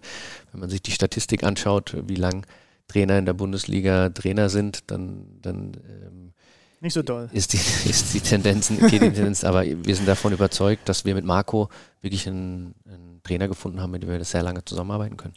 Erklär mal, warum du glaubst, dass er hier besser funktionieren wird als Coach als in Dortmund. Ähm, ich glaube, dass die Mannschaft richtig gut zu ihm passt. Ich glaube, dass er viele Spieler hat, die er kennt, die den Fußball kennt, die, den er spielen will. Er hat äh, genug Tempo. Er hat ähm, eine gute Mentalität in der Mannschaft. Ähm, ich glaube, dass das, dass das wirklich sehr, sehr gut passt. Ähm, er identifiziert sich zu 100 Prozent mit diesem Projekt. Ähm, und er ist einfach, ähm, so wie, der, wie er vor der Mannschaft steht, wie er, wie er die Mannschaft coacht. Das ist einfach ein guter, besonderer Trainer. Und ich ich bin auch davon überzeugt, dass wir eine sehr, sehr gute Mannschaft haben und dann guter Trainer, gute Mannschaft sollte dann auch äh, in die richtige Richtung gehen. Habt ihr ihn eigentlich zumindest ein bisschen überzeugen müssen, weil das war das einzige, der einzige Gedanke bei mir, dass ich mir dachte, nach der auch sehr kräftezehrenden Dortmund-Saison, es ist eigentlich mhm. logisch, dass er jetzt das macht, als das dann auch so aufploppte. Aber ich hätte mir auch vorstellen können, dass er sagt, ich habe einfach jetzt erstmal ein Jahr keinen Bock. Ja, wir, auf jeden Fall mussten wir ihn überzeugen. Es war, das hat er ja auch selbst gesagt, ähm, dass es für ihn jetzt gar keine einfache Entscheidung war, in seiner Heimatstadt Trainer zu werden. Ähm, das äh, verstehe ich auch. Seine, seine Familie ist ja hier, ist hier wirklich, es ist seine Stadt, er liebt die Stadt, es ist ähm, wirklich seine Heimat. Und wir mussten ihn dann schon überzeugen und dann ging es halt auch äh, sehr, sehr schnell, dass er starten musste. Er hätte, glaube ich, lieber später angefangen, aber er war dann bereit und das zeigt einfach auch, dass er sich äh, zu 100 Prozent mit dem Projekt identifiziert. Lass uns noch mal ein bisschen mehr über dich sprechen. Also wir haben jetzt Salzburg ein paar Mal fallen lassen, wo du, man darf das schon so bescheiden sagen, auch richtig Karriere gemacht hast.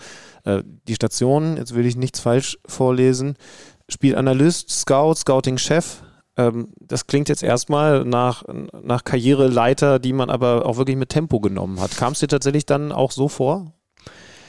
Ja, natürlich. Also ich, ähm, ich bin sehr dankbar für das, was ich äh, lernen durfte und wie ich mich entwickeln durfte. Das äh, liegt vor allem auch an den Standorten, an denen ich arbeiten durfte. Ich hatte das Glück oder habe die, dass ich äh, angefangen habe in Hoffenheim mit sehr vielen Experten, habe ich vorhin schon gesagt. Ähm, Ralf Rangnick hatte einfach eine, eine super Club äh, Development gemacht oder hat einfach, äh, was er immer sehr gut macht, wenn er kommt und, und erstmal Experten holt. Da durfte ich lernen. Ich durfte von Helmut Groß lernen, äh, ich durfte von Ernst Tanner lernen, ich durfte von Bernhard Peters lernen ähm, und auch mit, mit sehr vielen guten Trainern dort schon zusammenarbeiten dürfen. Ich habe, glaube ich, unser erster Tag war gemeinsam Julian Nagelsmann. Er war Co-Trainer U16 ich war Praktikant vor zwölf Jahren ähm, und die haben sich halt alle super entwickelt. Also das ist, weil wir einfach lernen durften und das lag natürlich auch ähm, an der Struktur in Salzburg.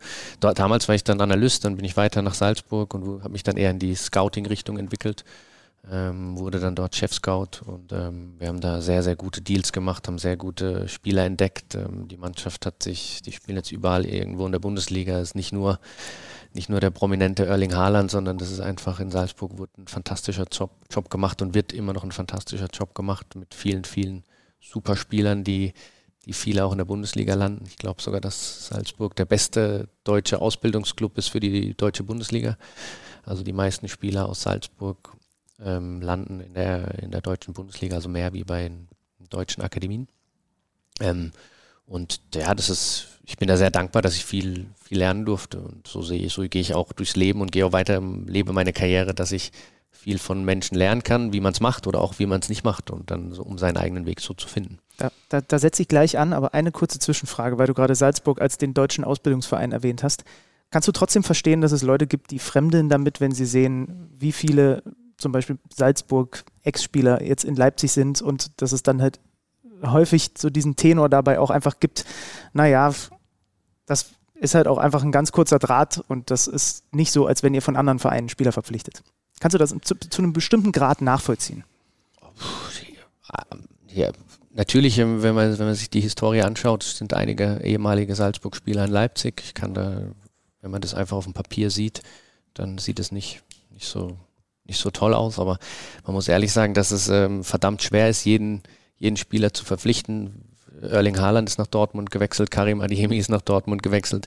Also es ist ja nicht so, dass wir dass wir jeden Spieler bekommen, den wir wollen. Ähm, ähm, Benny, Benny Sesko hatten wir natürlich den Vorteil, dass wir ihn schon ewig kennen. Ich kenne ihn seitdem er 15 ist ähm, und haben es dann jetzt Gott sei Dank geschafft, ihn zu überzeugen, dass er nächstes Jahr zu uns kommt, was richtig, richtig viel Arbeit und richtig schwer war. Also das war jetzt nicht so, dass ähm, das ist klar. Dass du einmal mit dem Finger schnippst. Ja, ja. Das, ist, das, ist, das äh, kommt leider nicht vor. Also ähm, überhaupt nicht. Ähm, wir müssen da richtig hart arbeiten und die Jungs überzeugen, dass der richtige Schritt ist.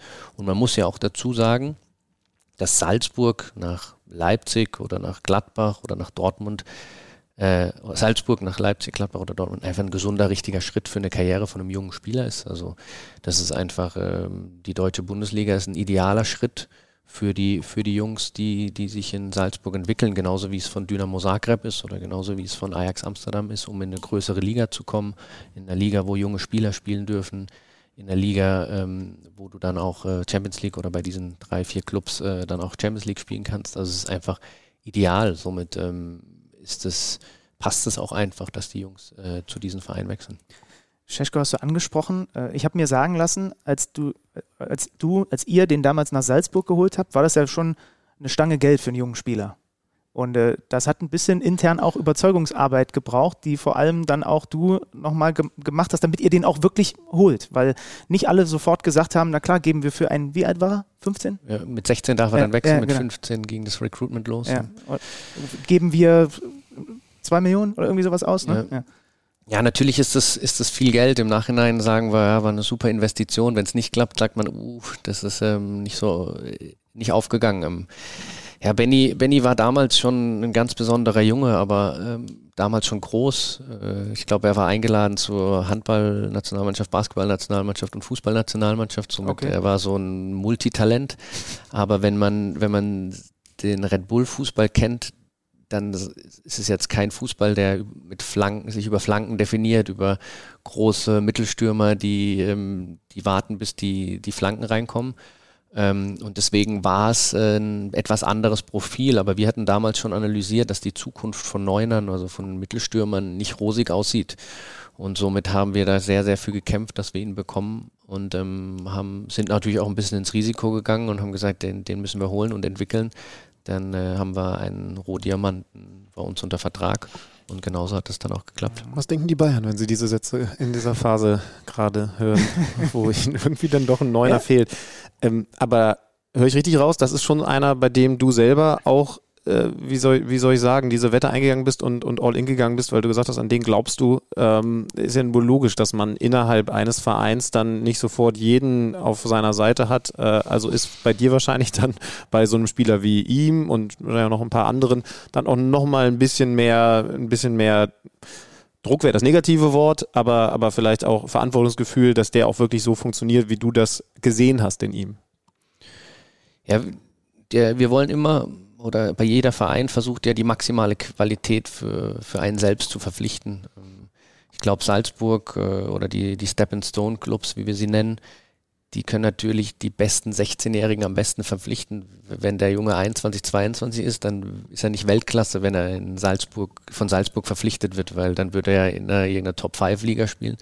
Und wir haben uns wir haben klar definiert, dass das das Kerngeschäft ist für uns, wenn wir den weltbesten Stürmer in dem Jahrgang verpflichten, dann können wir den noch überzeugen. Aber wenn der 18, 19, 20 ist, dann wird der wahrscheinlich äh, bei Manchester City oder bei Chelsea oder wo auch immer spielen.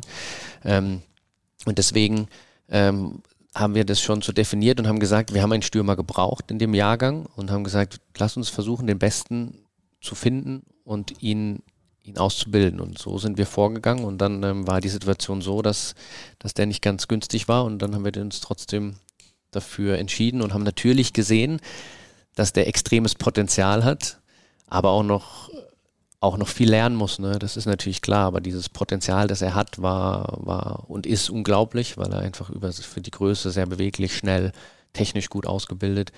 Ähm, aber trotzdem tut es ihm auch jetzt noch gut, ein Jahr in Salzburg zu spielen, Champions League zu spielen. Ähm, und dann nächstes Jahr hier zu uns zu kommen. Wenn der dann durch die Decke geht, dann steht eventuell in Zukunft in den Artikeln über dich, die ich gelesen habe, nicht mehr der Haaland-Entdecker, sondern der äh, Scheschko-Entdecker.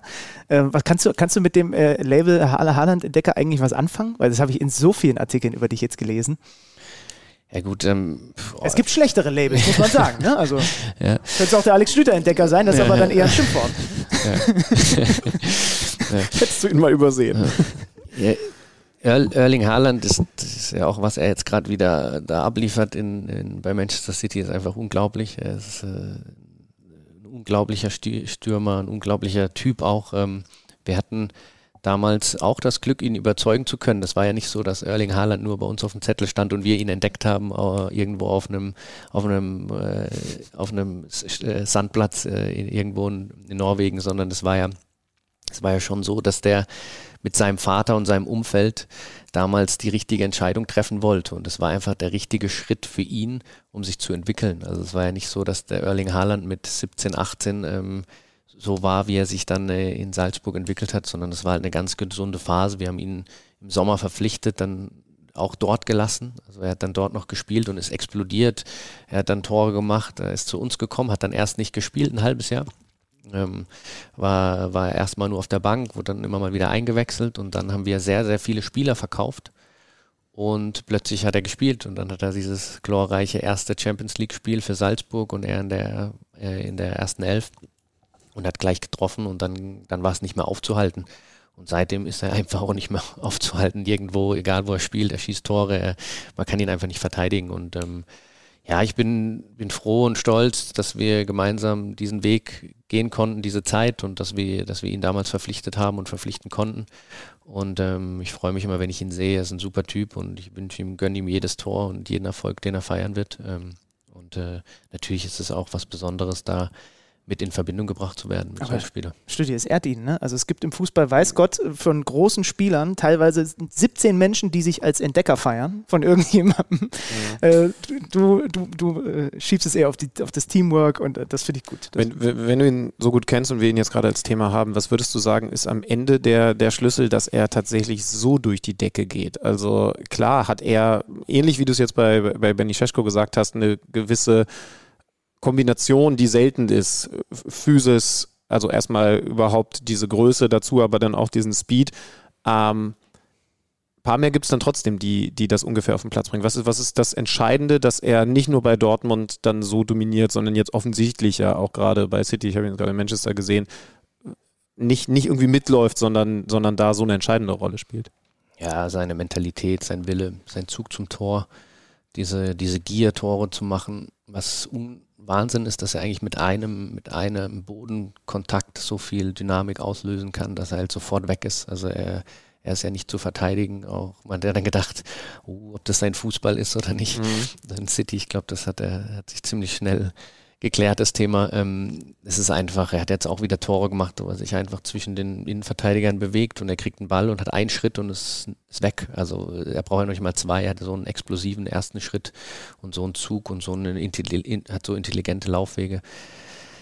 Und ist vorm Tor einfach unglaublich. Also er hat ja, schießt ja alle jetzt wieder mit rechts, dann mit links, dann mit dem Kopf, dann auch teilweise total gegen Dortmund äh, mit so einem Kung-Fu also er macht ja aus allem ein Tor so und ähm, das ist schon, schon beeindruckend und das ist, es ist auch dieses Torjäger sein, es ist schon was Besonderes und die Mentalität, würde ich sagen. Da hat dann selbst Pep Guardiola, als wir es ihm vorgespielt haben, weil er es noch nicht gesehen hatte, gestaunt und wir gesagt, der, der und er hat angeblich schon ein bisschen was gesehen, fußballerisch, ne? Ja, ja habe hab ich auch gehört. Du sag mal, was hast denn du ähm, vor, jetzt wo wir die Karriereleiter angesprochen haben? Ähm, also technischer Direktor haben wir jetzt verstanden. Ähm, ist dann das nächste logische sowas wie Sportdirektor oder, oder machst du dir solche Karrierepläne gar nicht? Weil, wie gesagt, das klingt ja erst einmal auch mit ein paar Sachen, die du kennengelernt hast. Jetzt, jetzt so ein bisschen raus aus dem Scouting, aber natürlich sicherlich noch mit engen Verknüpfungen dahin. Langfristiges Ziel für dich vorhanden? Ja, wie ich gesagt habe, ich bin erstmal dankbar für die, für die Rolle und was ich, was ich äh, erreicht habe. Und ähm, ich glaube, mit äh, 35 technischer Direktor bei RB Leipzig, der jetzt äh, auch noch interimistisch äh, mit dem Sport, sagen wir, aufgeteilte Sportdirektorenaufgaben übernommen hat. Da konntest du aber jetzt ja ein bisschen reinschnuppern. Genau. Ja, ich glaube, wenn ich, wenn ich irgendwann ähm, das Gefühl habe, noch mehr in die Öffentlichkeit zu gehen, unbedingt Sportdirektor werden zu müssen, wollen, ähm, dann, dann gibt es sicherlich irgendwann auch mal eine Möglichkeit ähm, und dann denke ich darüber nach und äh, würde es dann machen oder auch nicht.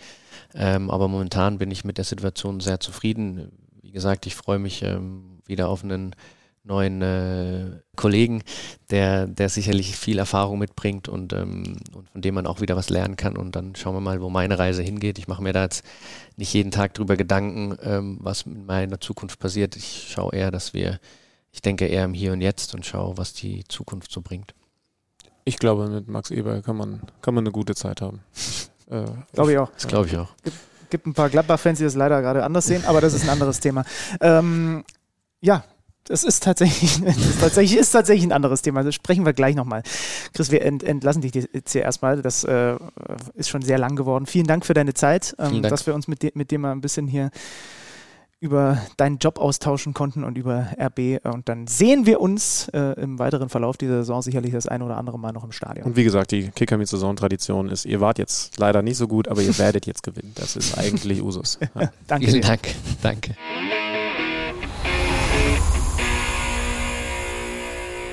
RB Leipzig haben wir damit, ich glaube, in aller Ausführlichkeit abgehandelt. Wir sollten schon auch nochmal über den Gegner sprechen, der in der Lage gewesen ist, am Samstagabend, wir haben es ja mit äh, Christopher Vivell kurz angerissen, 3 zu 0 zu Hause RB Leipzig eben zu schlagen. Dank eines Doppelpacks von Jonas Hofmann, dank eines blendend aufgelegten Marcus Thuram und am Ende mit einem nach dem Spiel über beide Backen grinsenden Daniel Farke. Und der hat übrigens, ist dir das mal aufgefallen, Daniel Farke kann ähnlich breit grinsen wie ich. Der hat Honigkuchenpotenzial. Honigkuchenpferd, Entschuldigung. Honigkuchenpferdpotenzial. Ich habe Honigkuchenpotenzial, er hat Honigkuchenpferdpotenzial. Hast du jemals einen Honigkuchen gegessen? Also gibt es überhaupt Honigkuchen? Ja, was auch immer Pferde nicht, damit zu tun haben. Auf, ist nicht das oben auf Bienenstich? Ist das nicht mit Honig gemacht oder so? Aber also bist du jemals in eine Bäckerei gegangen und hast gesagt, ich hätte gerne einen Honigkuchen? Nein, habe ich dann, nicht. Und dann, und dann gehst du raus und, und, äh, und reitest mit deinem Pferd davon. Das habe ich, hab ich nicht. Okay. Äh, er, hat auf jeden Fall des, er hat auf jeden Fall nicht nur breit gegrinst, sondern er hat auch noch äh, Folgendes nach dem Spiel gesagt. Es war eine fantastische Leistung und das fand ich ganz schön. Unser Pressing war sehr intensiv. Wir waren fast zu gierig. Ja. Und das fand ich, also wenn du das als Trainer sagst, dann ist doch dann ist doch ein perfekter, ist doch ein perfektes Fußballspiel deiner Mannschaft gewesen. Ja. Dass du sie fast eher bremsen musst. Ja, aber er hat ja auch extra einen Spieler fürs Pressing eingestellt, wenn man das so bezeichnen will. Christoph Kramer. Interessante Maßnahme, ja.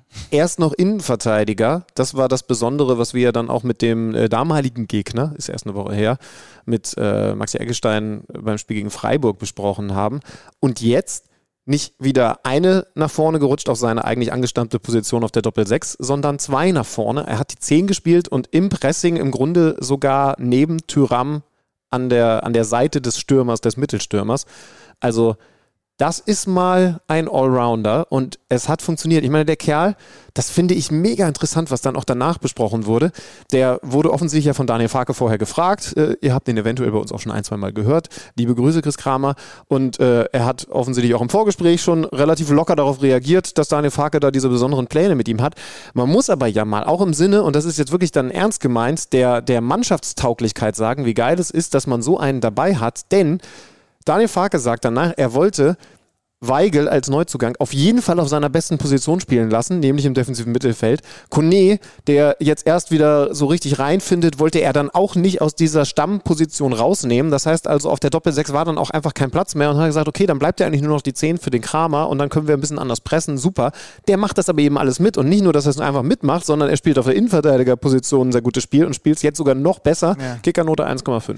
Ist schon geil und das hat Farke ja auch so gesagt, wenn dann die Antwort ist auf die Frage, wann hast du das letzte Mal 10 10 gespielt im WM-Finale 2014. Da, da guckst du, glaube ich, auch als Trainer mal kurz und denkst dir, okay. ja. Im Moment, wenn du Gladbach-Spiele siehst, dann ist es so ein bisschen Where's Waldo. Ähm, also vor allen Dingen als Gegner. Wir haben ja, wir haben ja mit, mit Max, genau, Where's Crami? Wir haben ja mit Maxi Eggestein darüber geredet, dass es natürlich mit dem Gegner auch was macht, wenn du die Aufstellung bekommst und dann siehst du, hä, die haben da eigentlich drei Sechser letztes Mal war es dann so, du fragst dich, ob Weigel oder er Innenverteidigung spielen. Jetzt schaust du, wo kommt der am Ende eigentlich raus. Also Where's Crami ist im Moment die Aufgabe für jeden Gegner von Borussia Mönchengladbach. Ja, aber Und Leipzig sollten, hat, hat, ihn irgendwie nie so richtig gefunden. Sie sollten aber auch noch aufpassen, wo ist Joni? Denn der hat, äh, wie gesagt, gleich zweimal getroffen. Ähm, bei diesem ersten Gegentor ist äh, RB, das haben wir jetzt sicher. gar nicht. Äh, meld dich gerne, aber ich bin mir nicht sicher, ob du Joni genannt werden möchtest. Joni und Crami, das finden die bestimmt super. Äh, Marco Rose fände das gut. Der ist doch der, der König für die äh, Endung mit I bei seinen Spielern mit den Spitznamen.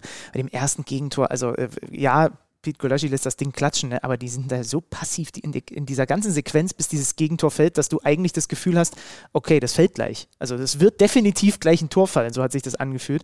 Das zweite Tor erzielen sie nach gegnerischer Ecke mit einem ähm, Luka Modric Gedächtnis-Außenriss-Pass von Marcus Thuram im Umschalten, der Fehler von David Raum und dann ist äh, ja, also, eiskalt. Also, es war sehr, sehr stark, so Modric äh, würde da noch müde drüber lächeln, aber ja, aber ja war, war schon besonders. Ich finde vor allen Dingen die, die Klarheit in diesem Tor, ähm, das ist das zweite gewesen. Ne? Das zweite, ähm, ja.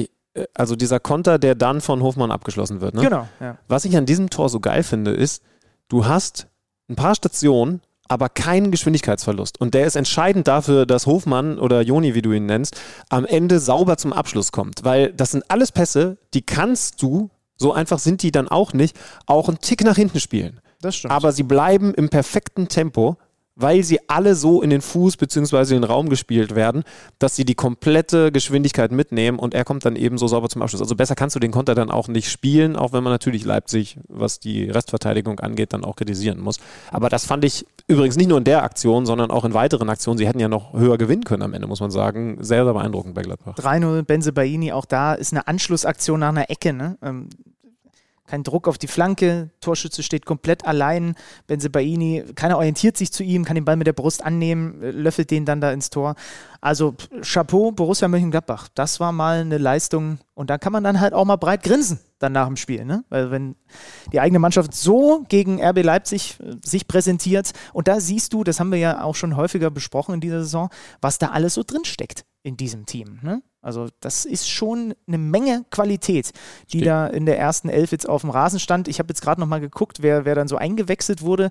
Da ist es dann schon so, dass äh, sie, das offensiv gerade so die eine oder andere äh, Alternative natürlich fehlt mit Player und so. Ne? Das muss man schon sagen. So. Mhm. Stünde wieder dabei.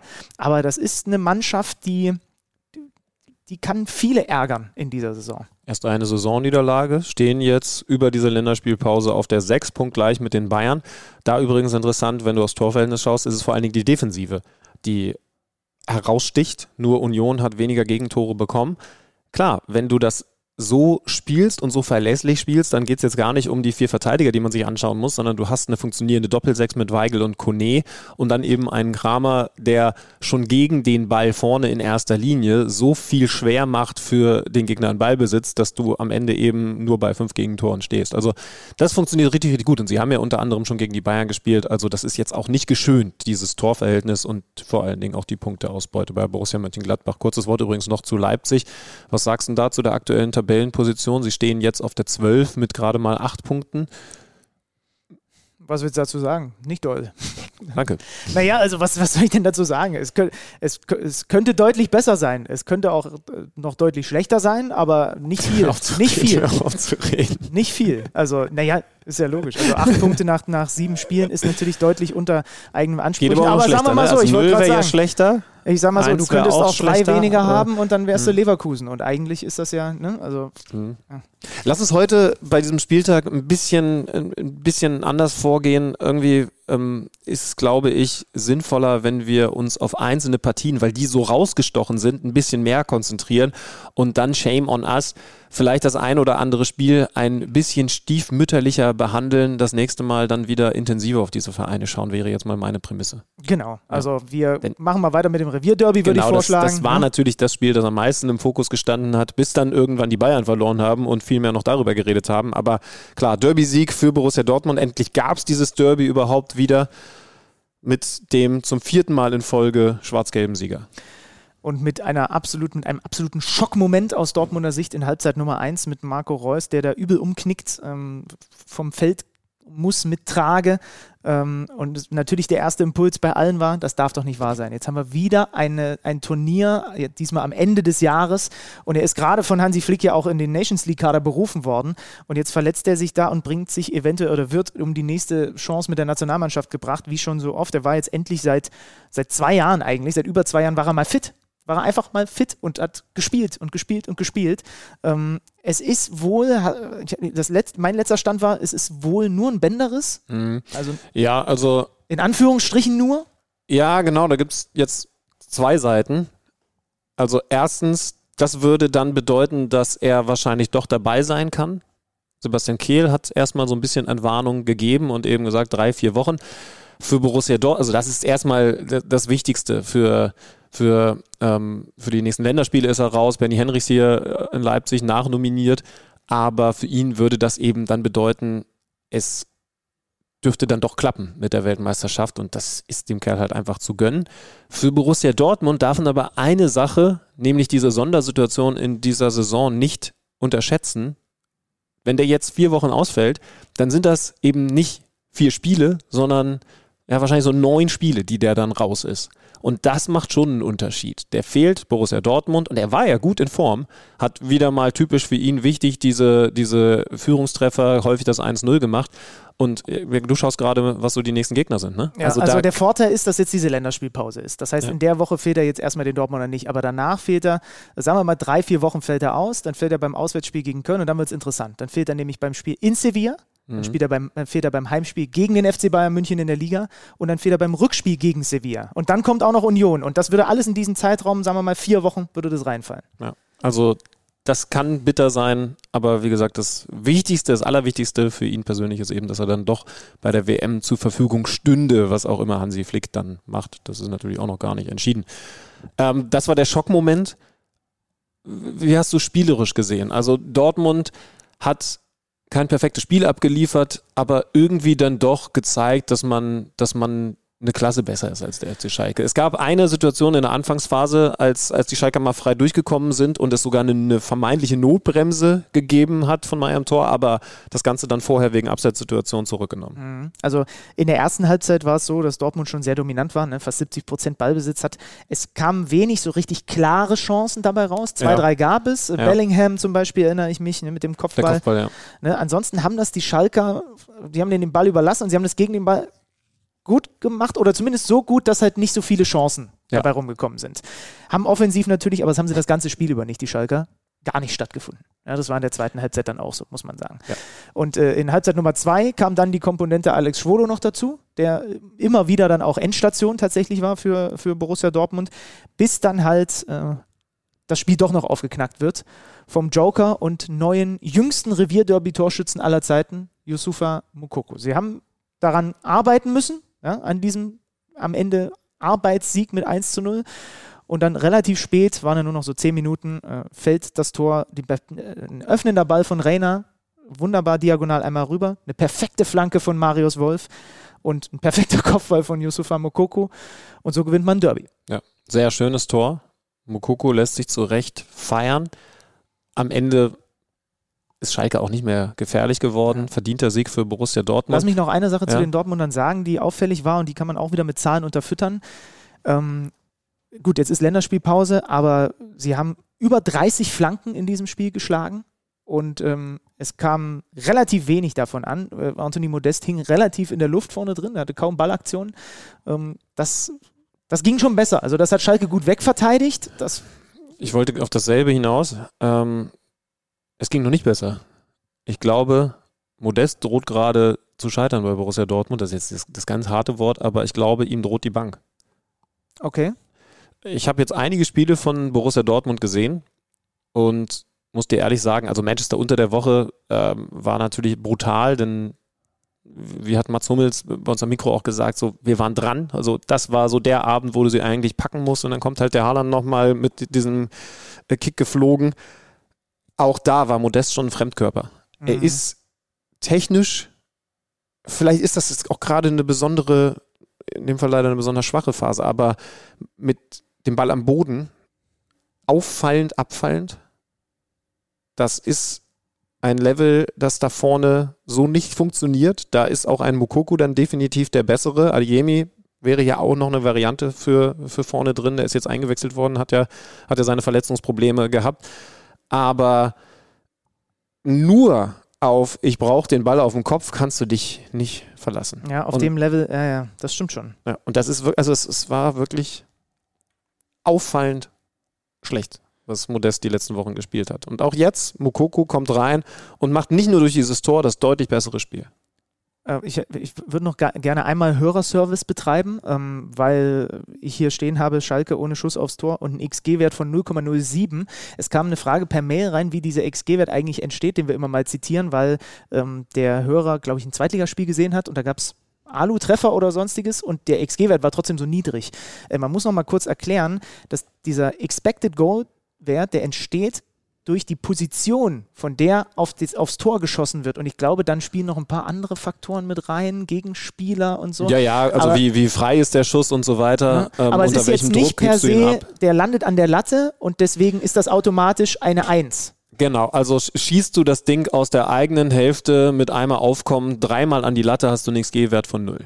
Genau. Ja, und das ist, glaube ich, die Erklärung, die äh, ja. diesem Hörer schon weiterhilft. Genau, du kannst, äh, genau, andersrum, führst noch schnell aus, du kannst aber aus fünf Metern auch äh, zur Eckfahne köpfen, weil du das Ding völlig versiebst, dann bist du zwar in, im Abschluss ungefährlich gewesen, aber die Wahrscheinlichkeit, ein Tor zu schießen, weil darum geht es, das soll diese Aussage sein, wie sehr hat man sich denn eigentlich Chancen erspielt? Die hochkarätig sind. Ne? Genau, genau, genau ja. die, die, das wäre dann entsprechend nach oben verschoben worden, weil solch vielen Kofferchancen. Jetzt aufzureden. Ja. Dortmund, äh, Zweiter, 15 Punkte und der FC Schalke 04 mit 6 Punkten auf Platz Nummer 14. Das also das Revierderby. Es gab dann am Samstag noch Leverkusen-Bremen 1-1. Äh, es äh, gab äh, dann am Freitag auch noch ein 1-1 zwischen Mainz und Hertha. Seht uns nach, dass wir heute diese Spiele mal äh, nicht abbilden, denn wir wollen jetzt über die große Überraschung des Spieltags sprechen. Ähm, wir wollen sprechen über die Partie zwischen dem FC Augsburg und dem FC Bayern München. Der FCA schlägt den FCB zu Hause mit 1 zu 0. Puh.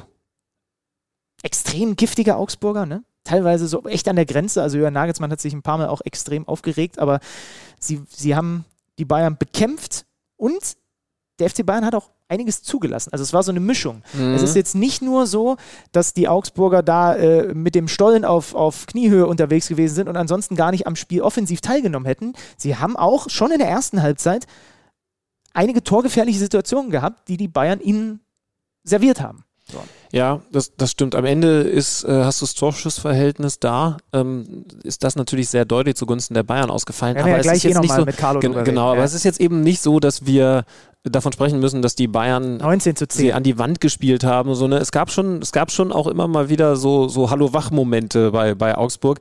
Äh, vielleicht kurz zur Bayern-Aufstellung. Da hat Masraui rechts angefangen, im Mittelfeld ist Goretzka reingekommen, dafür Sabitzer auf der Bank. Übrigens äh, wieder null Einsatzminuten für Grafenberg. Da frage ich mich so langsam, mhm. wie der überhaupt noch in die Mannschaft finden soll, jetzt wo Goretzka wieder dabei ist. Der wurde ja so extremst gelobt ja. von Nagelsmann ich, in der Vorbereitung. Ich, ich kapiere das alles noch nicht so ganz. Also ich habe bei den Bayern immer mehr das Gefühl, dass der gucken, wie laut wir das hier bei AB aussprechen können, dass, dass die eigentlich mit Sabitzer schon, schon nicht mehr gerechnet haben und dann ist der jetzt aber doch irgendwie der verlässlichere und jetzt hast du da im Mittelfeld ein Luxusproblem, weil, also wie gesagt, eigentlich ist der zu gut, um auch in so einem Spiel dann 90 Minuten auf der Bank zu sitzen. Äh, das gleiche übrigens mit Gnabry, der wieder nur vor der Bank gekommen ist. Bin gespannt, wie, wie das weitergeht. Aber wir müssen über das Spiel reden und da kann man im Endeffekt festhalten, hat man wieder eine Menge Chancen vergeben, hat Augsburg am Ende mit einer Standardsituation das Tor gemacht. Ja, so schlägst du die Bayern, aber sie Und einen guten Torhüter noch, ne? Ja. ja. Äh, genau, ein sehr, ein sehr guter Torhüter. Sogar ein paar Dinger sind dann so ein bisschen, wie wir bei Sommer gestritten haben. Die muss er dann halt auch halten. Aber gerade so seine Fußparaden, da ist, da ist er echt krass. Ne? Also er hat, hat mehrere Dinger, wo er wirklich mit einem Reflex das Ding dann rausfischt. Äh, und am Ende hätte natürlich Manuel Neuer noch die ganz große Geschichte schreiben können. Mit sogar zwei Kopfbällen. Aber. Der zweite war natürlich, eigentlich haben den, glaube ich, alle schon drin gesehen. Außer ja. Rafa Gikiewicz, der den unfassbar rauskratzt. Ja. Ähm, lass uns mal noch über das Tor reden. Also das ist ein langer Freistoß von hinter der Mittellinie. Der ist gefühlt anderthalb Jahre in der Luft. Und Leroy Sané verweigert gegen Jago einfach den Zweikampf. Und von Jago geht das Ding quer und Mergin Berisha macht das Tor und das entscheidet am Ende dieses Spiel, weil die Bayern vorne ihre Tore nicht machen. Und dann kannst du dir halt zumindest, ich habe auch noch so eine Szene, wer war das? Alfonso Davis, auch nochmal so eine Einladung ausgesprochen und so. Du kannst dir dann, wenn du selber gerade, wie gesagt, da kommen wir gleich noch zu, wenn wir bei Carlo Wild durchklingen, aber dann kannst du dir defensiv sowas halt nicht erlauben. Und da sah Leroy Sané wirklich gar nicht gut aus. Also. So gut er das offensiv dann im Moment immer wieder macht, ähm, zum Beispiel das Tor, das will ich einmal kurz hervorheben, das Tor gegen Inter Mailand vor zwei Wochen, für mich eins der besten, die ja, in den vergangenen zwölf Monaten überhaupt im Weltfußball erzielt wurde. Ähm, war ja am Ende dann ein Eigentor, aber es gehört zu großen Teilen ihm. Ich habe bei Bayern nicht so krass wie, wie bei Dortmund Modest, aber auch ein Sorgenkind. Kommst du drauf? Mm, Kimmich? Nee, Fonzie Davis. Ich finde wieder, und das war die vergangenen Monate, denn logischerweise hat er sich da jetzt auch nicht so krass entwickelt, dass der technisch einfach nicht mithalten kann mit dem, was Bayern da anbietet. Also nimm jetzt mal alleine das Tor von Sané. Das ist natürlich oberste Weltklasse Ja, ja. Äh, zusammen mit Coman. ja. Das erwartest du nicht von Fonzie Davis.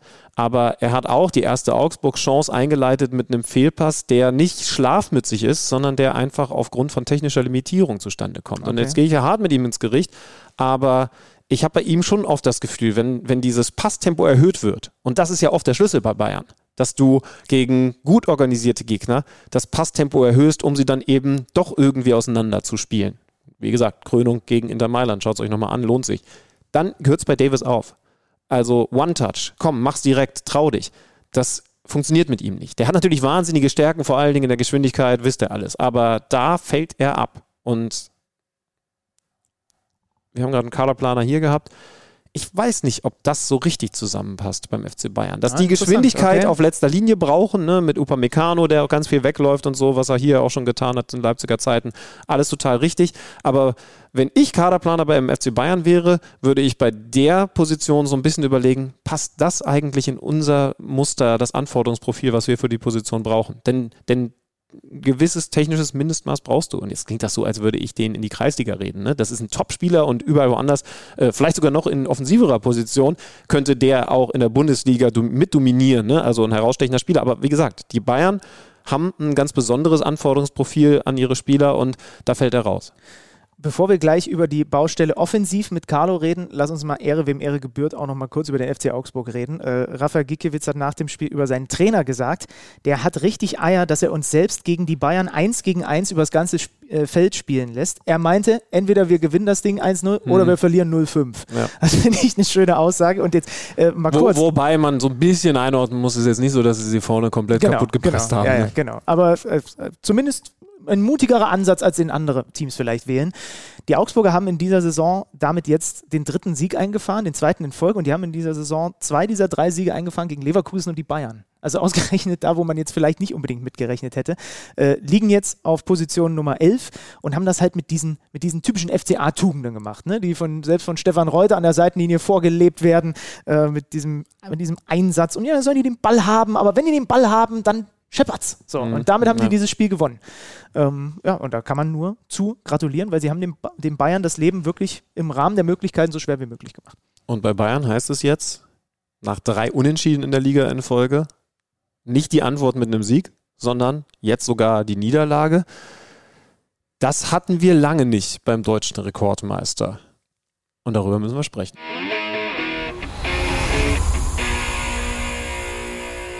Liebe Leute, ich weiß gar nicht, ob das heute was Besonderes ist, denn normalerweise rufen wir bei unseren Kicker Bayern Reportern an, wenn die Bayern mal wieder einen Champions League Titel geholt haben, zum 46. Mal in Folge die deutsche Meisterschaft geholt haben. Jetzt sprechen wir mit Carlo, weil es bei den Bayern gerade nicht so läuft, wie wir es gewohnt sind. Aber Carlo, umso mehr freuen wir uns, dass du dabei bist. Grüß dich. Sehr nett, servus, hallo. Und stellen natürlich gerne auch direkt die Frage, die sich in diesen Stunden wahrscheinlich auch, ja ziemlich sicher, Julian Nagelsmann stellt. Was sind denn die Gründe dafür, dass der FC Bayern im Moment nicht so viele Fußballspiele gewinnt als sonst? Wie sonst? Also der offensichtlichste ist ja der, dass sie keine Tore schießen und dann sind wir natürlich gleich bei der Personalie Nummer eins, die ja den ganzen Sommer bewegt hat, die jetzt auch am Anfang das große Thema war und ist jetzt umso mehr, wird eigentlich intensiver, äh, als ich es, äh, als ich in Leipzig beim Supercup war und dann äh, ein paar Tage später beim 6 zu 1 Auswärtssieg in Frankfurt, wo man ja überhaupt nicht äh, äh, warten konnte, dass Robert Lewandowski jetzt so schnell vermisst wird. Aber ich kann mich gut erinnern, Müller hat damals in Frankfurt gesagt, weil ich ihn dann gefragt habe, äh, wie sieht's aus? Äh, äh, Lewandowski jetzt kein Thema mehr, die neue Variabilität vorne drin äh, läuft super. Und hat Müller damals, wahrscheinlich hat er auch nicht gedacht, dass es so schnell kommt, schon gesagt, wir werden auch wieder andere Spiele erleben. Aber dass es jetzt dann gleich vier in, hintereinander werden, ich glaube, damit konnte ja wirklich äh, nicht gerechnet werden. Aber es ist so, die Bayern haben Chancen, noch und nöcher verschossen. Äh, ich kann mich erinnern, äh, wir haben äh, das Spiel gegen Gladbach in der Arena gesehen und da war natürlich Sommer, Sommer, Sommer, hat alles gehalten und riesig toll, alles klasse.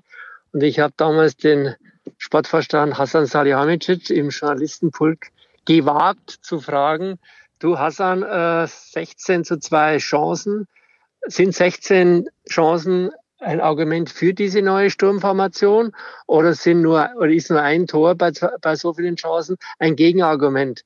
Finde find ich eine gut, sehr gute Frage, Carlo. Ja, ja habe ich mir auch gedacht, aber dann hat er ziemlich pampig reagiert und äh, die Kollegen, die Jungen, ist mir völlig wurscht. Ich bin lang dabei. Ich weiß, dass man das aushalten muss. Haben dann auch noch äh, zum Teil recht dreckig gegrinst. Und dann hat er gesagt, hast du nicht zugehört, so quasi. Äh, ich habe doch gerade erklärt, wir haben super gespielt, Sommer überragend und Pech und Chancen, Chancen, Chancen.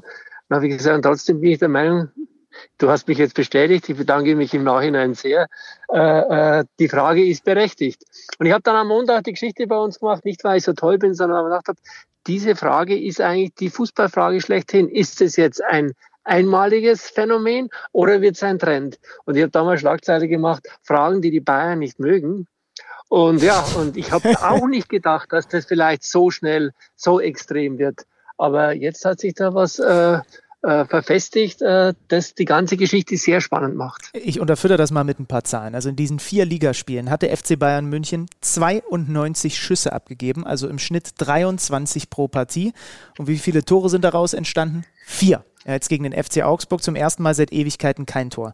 Gucken wir auf die Saisonbilanz, dann sehen wir bislang nach sieben Spielen 19 Saisontore. Das klingt okay, das klingt gut. Das waren zum Vergleichszeitpunkt im Vorjahr nur ein paar mehr. Aber in diesen 19 Toren sind sieben in Bochum enthalten. Ne? Wenn du die rausrechnest. Ja, und sechs in Frankfurt. So, also wenn du diese rausrechnest, ja. dann ist es, schon, ist es schon sportlich. Zum Vergleichszeitpunkt der Vorsaison, Top-Torjäger beim FC Bayern München, Robert Lewandowski mit sieben Treffern. Jetzt ist es Jamal Musiala mit vier Toren, der die äh, Bayern, was die Bilanz angeht, äh, anführt. Und jetzt können wir noch weitermachen und darüber reden, dass Lewandowski in äh, Barcelona schon wieder knipst ohne Ende. Und wir können darüber sprechen, über das Zitat von Thomas Müller, der gesagt hat, ähm, es gab in dieser Saison schon einige Situationen, in denen ich dachte, oh, da stand aber früher noch jemand. Ähm, also das sind ja alles so ja, ja, Dinge, das, ne? Ja, aber die entscheidende Frage für mich ist, was passiert jetzt? Carlo ist, äh, Julian Nagelsmann hat ja wirklich angekündigt, er wird alles hinterfragen, natürlich auch sich selbst, aber eben auch das, was da passiert ist und was dann vor allen Dingen in der Zukunft auf dem Platz passieren soll man kann ja jetzt nicht dieses Experiment, in Anführungszeichen Experiment, ohne echte Neuen komplett für gescheitert erklären. Also wir können das tun, aber die Bayern können ja jetzt nicht direkt mal den, den, den Lewandowski zurückholen oder welchen Neuner auch immer aus dem Hut zaubern. Also wie geht das dann jetzt weiter auf dem Platz? Ja, also die erste äh, Konsequenz ist auf jeden Fall, dass die jetzt schon erkannt haben, dass diese Nummer ohne Neun nicht gut gehen wird auf Dauer. Da gibt's jetzt schon in der Führung ganz klar die Erkenntnis. Aber wir wissen, dass äh, Transferperioden äh, äh, jetzt nicht vorhanden sind, geht frühestens im Winter und da kriegst du natürlich auch die Top-Leute. Äh, also dieses äh, Problem ist jetzt schon erkannt und das werden sie äh, nur lösen können, wenn sie jetzt sich irgendwie durchhangeln. Also ich glaube nicht, äh, dass die Bayern momentan einen Spieler in ihren Reihen haben, äh, hat übrigens Dieter Hönes, als ich in der Vordersaison mal zu dem ganzen Thema angesprochen habe, Ex-Mittelstürmer auch gesagt, er sieht keinen Stürmer oder Akteur beim FC Bayern, der 25 Tore schießen wird.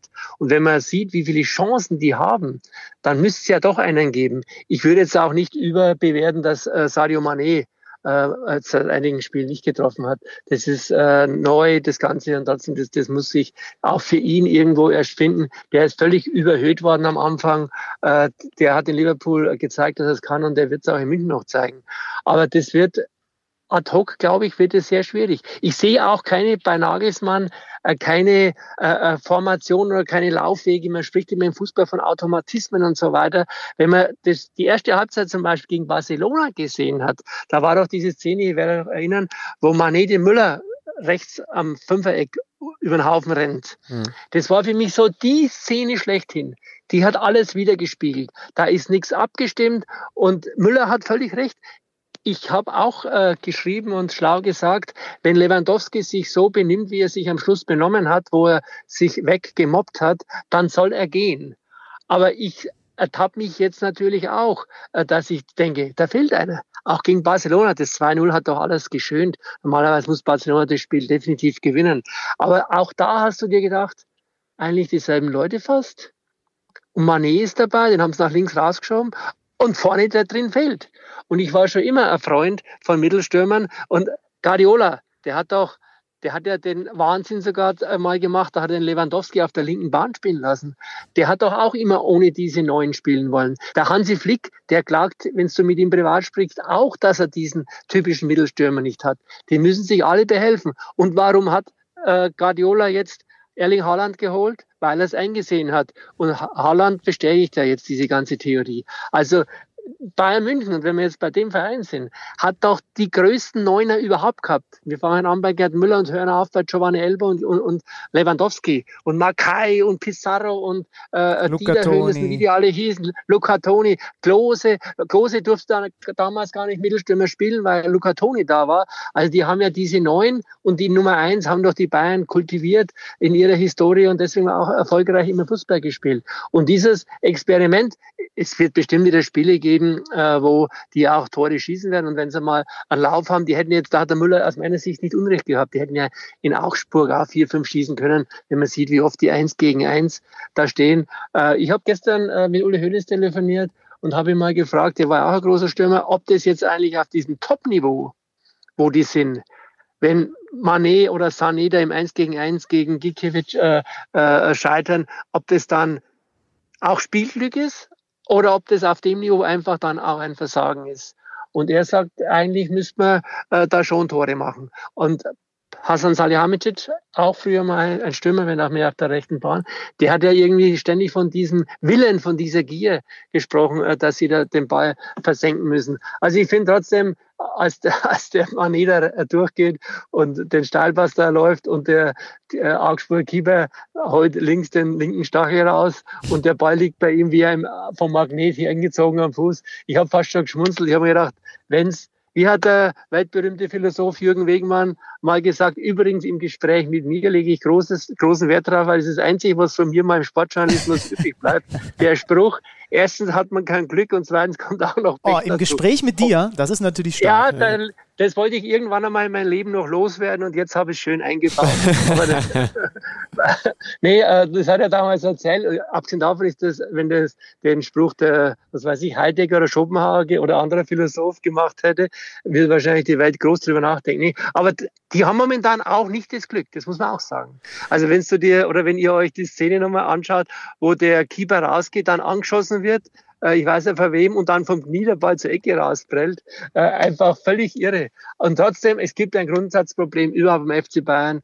Äh, die Mannschaft hat sich noch nicht gefunden, auch wenn nach außen immer die große Harmonie erzählt wird. Es gibt ein, einen riesen Kader und da gibt es immer wieder Unzufriedenheiten. Und Nagelsmann äh, hat das bisher nicht geschafft, das zu moderieren. Und das wird die ganz interessante Geschichte. Und eins ist auch klar, äh, in allererster Linie muss jetzt der Trainer Lösungen liefern. Ich weiß definitiv, dass Nagelsmann den Lewandowski nicht mehr wollte. Und er hat auch intern gesagt, das weiß ich auch definitiv, äh, dass äh, sie es ohne Lewandowski hinkriegen werden. Und jetzt äh, wird er an diesem Diktum, an dieser Aussage gemessen werden. Und da bin ich mal gespannt, ob er das hinkriegt. Ja, also vor allen Dingen. Das, das, das Schlimmste, was jetzt passieren könnte bei den Bayern, wäre ja, dass die Mannschaft also ob jetzt öffentlich oder intern, intern ist ja das Entscheidende, ähm, wenn die Mannschaft intern sagt, äh, da hat der Trainer jetzt Mist gemacht und die Aufstellung funktioniert so nicht, also das, was Thomas Müller jetzt mal ehrlich angegeben hat, manchmal vermisst man da im Zentrum schon jemanden, der eigentlich immer da gewesen ist, dann wäre das ja die Katastrophe. Oliver Kahn hat sich jetzt zumindest öffentlich vor den Trainer gestellt. Hast du das Gefühl, dass die Mannschaft noch hinter Julian Nagelsmann steht? Bei Oliver Kahn, um äh, jetzt nicht, dass ich mich da wegdribbeln will, äh, da bin ich absolut sicher. Ich hatte letzte oder länger, zwei Wochen her, mit Oliver Kahn haben wir so gesprochen, äh, ganz privat und auch über Fußball generell. Und, und dann äh, bin ich auch auf Nagelsmann zu sprechen gekommen. Aber da habe ich ganz klar rausgehört, dass der den sehr schätzt, in fachlicher Hinsicht sowieso. Und äh, aber alle Oberen sagen auch, er muss es von der Atmosphäre mit den vielen Stars hinkriegen. Und da muss ich ganz ehrlich sagen, da hört man überraschend viel aus der Mannschaft, wer wie wo unzufrieden ist. Und da würde ich nicht immer sagen, äh, dass äh, äh, jeder jetzt, okay, wer nicht spielt, ist immer sauer. Aber ich glaube, er muss sehr stark aufpassen, dass er die Mannschaft nicht verliert. muss er extrem aufpassen. Es wird auch genau hingeguckt von den Spielern, mit wem er ständig spricht. Andere fühlen sich vernachlässigt. Das läuft natürlich alles in privaten Gesprächen, aber da ist viel Unzufriedenheit. Und was natürlich auch auffällt, äh, äh, Nagelsmann ist ja auch, ich habe ein paar Mal geschrieben, äh, er muss sich als originärer Fußballlehrer beim FC Bayern beweisen. Nagelsmann hat aus meiner Sicht äh, viel zu sehr den Hang, sich selbst zu inszenieren. Und das äh, beim FC Bayern muss man nicht groß äh, äh viel erzählen. Beim FC Bayern hat man permanente Öffentlichkeit.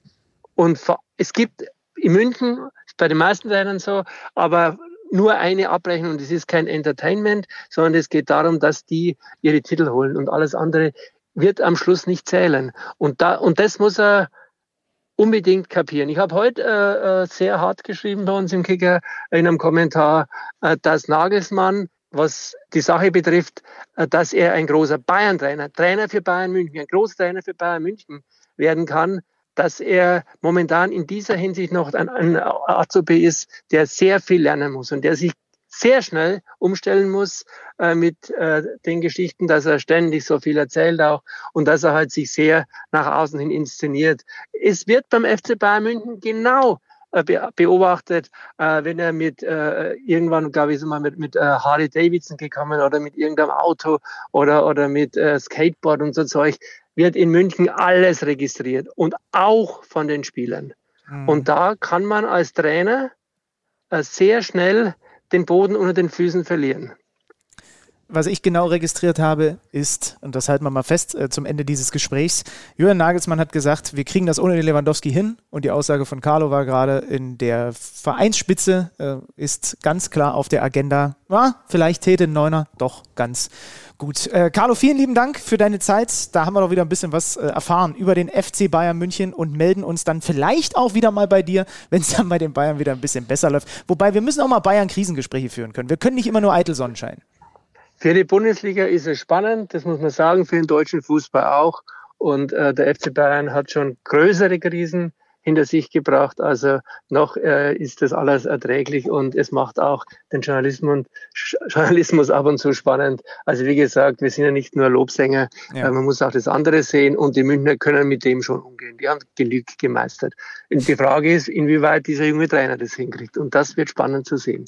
Carlo, wir freuen uns auf weitere spannende Gespräche mit dir. Danke. Alles klar, vielen Dank. Ja, servus, schöne Grüße nach Leipzig. Ciao, ciao.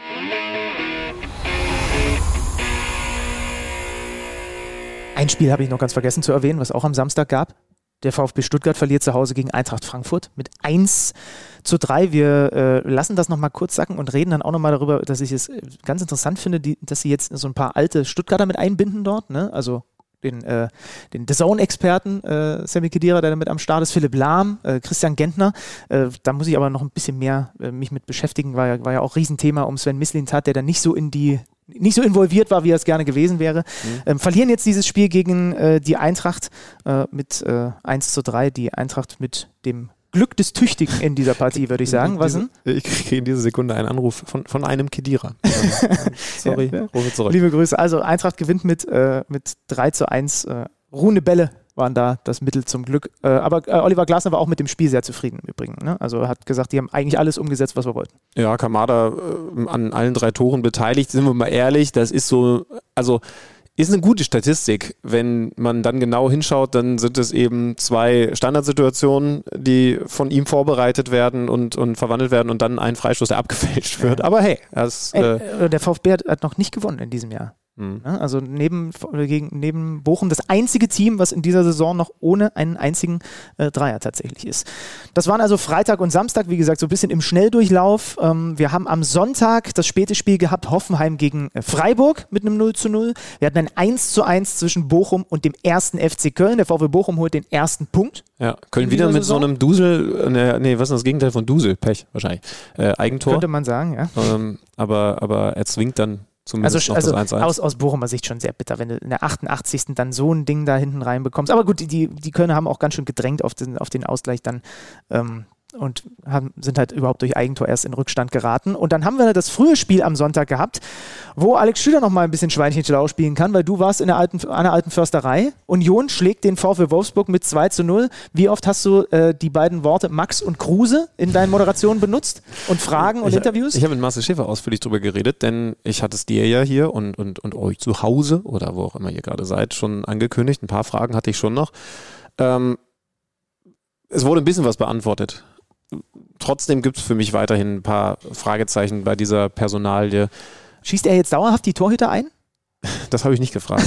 ich wollte halt einfach wissen, ähm, ob es wirklich sein musste, dass man, dass man diese Entscheidung, es passt einfach nicht zusammen, erst nach Ende des ja. Transferfensters, also nach Schließen des Transferfensters trifft. Und, und Marcel Schäfer hat nur gesagt, ja, äh, wir wollten ja jedem eine Chance geben ich weiß nicht, ob es nicht trotzdem schlauer gewesen wäre, alleine wirtschaftlich eben diese Chance an den ersten Spieltagen zu geben und ihn äh, dann entweder auf Zwang wegzugeben oder es funktioniert halt doch. Das ist offensichtlich klar. Ich habe noch gefragt, war es auf oder neben dem Platz? Klare Antwort von Marcel Schäfer, nein, auf dem Platz ist das nicht das, was wir brauchen. Ähm, zu wenig vor allen Dingen gegen den Ball. So können wir keinen Fußball spielen. Und jetzt kommen wir zum Spiel. Aber gleich müssen wir nochmal zu Max Kruse zurückkommen. Ja. Es gab noch guten Input von den Hörern, ohne Ende. Ich weiß, ich weiß. Das, das, das machen wir am besten. Äh, macht den Knoten ins Shirt. Das machen wir gleich. Aber äh, wir müssen halt mit den Infos jetzt dann auf das Wolfsburger Spiel kommen, bevor wir die Unioner zu Recht dann auch noch ein bisschen feiern dürfen. Aber und da ist die Frage, hätte, äh, hätte, hätte es mit, wäre es mit Kruse schlimmer gewesen? Jetzt hast du es verstanden, worauf ich hinaus will. Und du sagst, ja oder nein? Naja, das Offensivspiel von Wolfsburg hat nicht stattgefunden. Also du kannst ja sagen, er passt nicht in das rein, was da eigentlich der Plan ist, nur dann haben da ganz viele andere offensichtlich auch nicht reingepasst. Denn die Offensivbemühungen von Wolfsburg, nachdem, muss man ja auch dazu sagen, ersten Saisonsieg am vergangenen Wochenende gegen Eintracht Frankfurt, nachdem dann Nico Kovac auch die Ausstellung nicht geändert hat, weil er auch Konstanz reinbekommen will. Vorher gab es viel mehr Rotation. Also vorne Waldschmidt, die waren ne? wahnsinnig schwach. Das muss man so klar auf den Punkt bringen. Das war offensiv nichts. Dass man grundsätzlich gegen Frankfurt fand ich das auch gut. Erstmal den Fokus darauf hat, hinten die Nummer dicht zu halten und, und in der Rückwärtsbewegung da zu sein, die Zweikämpfe anzunehmen, war gegen Freiburg, äh, Frankfurt besser als gegen Union. Das ist ja schon okay, aber irgendwas und mit diesem Personal, auch wenn da ein Wind zum Beispiel weiter verletzt fehlt, musst du hinkriegen. Das muss mit diesem Personal möglich sein. Das war wirklich erschreckend. Und wenn du dann einen Max Kruse auf der Tribüne oder sonst wo parkst, in seinem YouTube-Zimmer, egal, dann ist das natürlich nochmal irgendwie ein anderes Licht, was auf diese aktuelle, durchaus sehr problematische Situation beim VfL Wolfsburg geworfen wird. Nico Kovac hat nach dem Spiel ein großes Fass aufgemacht in Sachen Tugenden ne? und so, so gener generelle Dinge, die beim Fußball einfach dazugehören und die gerade nicht passen. Und sogar mit dem, mit dem, mit dem Zusatz, dass im Zweifel sonst er und sein Bruder noch mitspielen können, weil das würden ja. sie noch liefern. Ja, das. We ja. Weiß nicht, ob das, äh, ob das, ob man das als Spieler so wahnsinnig gut findet, mhm. äh, weil, weil die Gefahr eines gewissen Entfremdungsprozesses da für mich so ein bisschen in der Luft liegt. Das stimmt. Er hat auch gesagt, das fand ich fast noch interessanter, dass ihm offensiv, weil ich habe ihn gefragt, äh, also woran hapert es denn offensiv? Und er sagt, naja, wenn du, wenn du überhaupt niemand in der Box ist, also du hast halt einen Matcher, okay, aber ansonsten geht überhaupt gar keiner hinterher, dann ist das zu wenig. Dann frage ich mich, ob die Mannschaft eigentlich schon verstanden hat, was das jetzt da werden soll. Ähm, also er wird ja wissen, wie er diesen Fußball spielen lassen will, aber ich habe es ja gesagt. Also es war deutlich erkennbar ein Fokus auf die Defensive. Ich habe wirklich das Gefühl, auf dem Platz standen da ganz viele Spieler, die gesagt haben, wir dürfen hinten nichts anbrennen lassen. Mhm. Wir kommen gleich zu den Gegentoren, das ist halt dann passiert. Aber der Gedanke, was nach vorne zu machen, nimm die beiden Sechser. Maxi Arnold ist auch gerade nicht in Form, hat, das fand ich sehr, sehr ehrlich, sogar bei beiden Gegentoren die Schuld auf sich genommen. Das fand ich sogar ein bisschen zu hart, aber, aber er war sehr, sehr ehrlich am Mikrofon. Äh, Vrancic daneben für mich der, der nochmal klar schwächere. Von Swanberg kommt nichts. Also das sind ganz viele, die im Moment auch gar nicht so den Gedanken haben, vorne gefährlich, eklig, überraschend, was auch immer zu sein. Ähm, Baku ist nicht in der Form, die er eigentlich hatte ähm, und das ja über relativ lange Zeit. Das ist schon im Moment gerade nicht gut. Und ein ungünstiger Gegner mit genau. Union Berlin gerade. Und der ist das Gegenteil von all dem. Ja. Ne? Da ist ein Selbstverständnis drin, das ist schon beeindruckend. Ungeschlagener Tabellenführer, Welcome back, Timo Baumgartel in der Startelf und Union ähm, mit diesem Tandem Becker Jordan, was einfach funktioniert. Es ist jetzt, glaube ich, das dritte Tor von Jordan gewesen und alle hat Becker aufgelegt. Ja. In dem Fall mit Flanke und Kopfball. Das ist natürlich auch echt eine Waffe. Das haben wir vor der Saison schon gesagt. Es war klar, als er in, der Liga, in die Liga kam, dass er ein starker Kopfballspieler ist, aber dass sie ihn dann auch, also dass sie ihn in diese Situation dann auch so bringen und er natürlich mit so viel Dampf da auch reinmarschiert. Ne? Ja, das Geile ist, wie kommt er in die Situation? Ähm, genauso wie Urs Fischer das in der Halbzeitpause hat, hat Geraldo Becker äh, mir dann nach dem Spiel erzählt, äh, verlangt hat. Also er hat ihm in der Pause gesagt, geh in 1 gegen 1 Situation. Wann Ja. immer du kannst, geh in 1 gegen 1 Situation. Das ist übrigens interessant, weil das verrät was, wie Wolfsburg im Moment analysiert wird. Da hinten geh in 1 gegen 1 Situation, denn sie sind da nicht mit, also Lacroix ist ein schneller Spieler, aber ansonsten nicht gerade mit den wendigsten, schnellsten Akteuren und aufgestellt. da hat Becker ihn aber richtig Die- alt aussehen lassen auf der Außenbahn. Genau, das war in dem Fall dann Lacroix, weil er raus musste. Äh, Ist- darum, ist das hat, übrigens, ihn, ja. das hat übrigens Arnold auf sich genommen, der dann nicht schnell genug schließen konnte in der, in der Mitte. Aber ähm, das war ein Tor.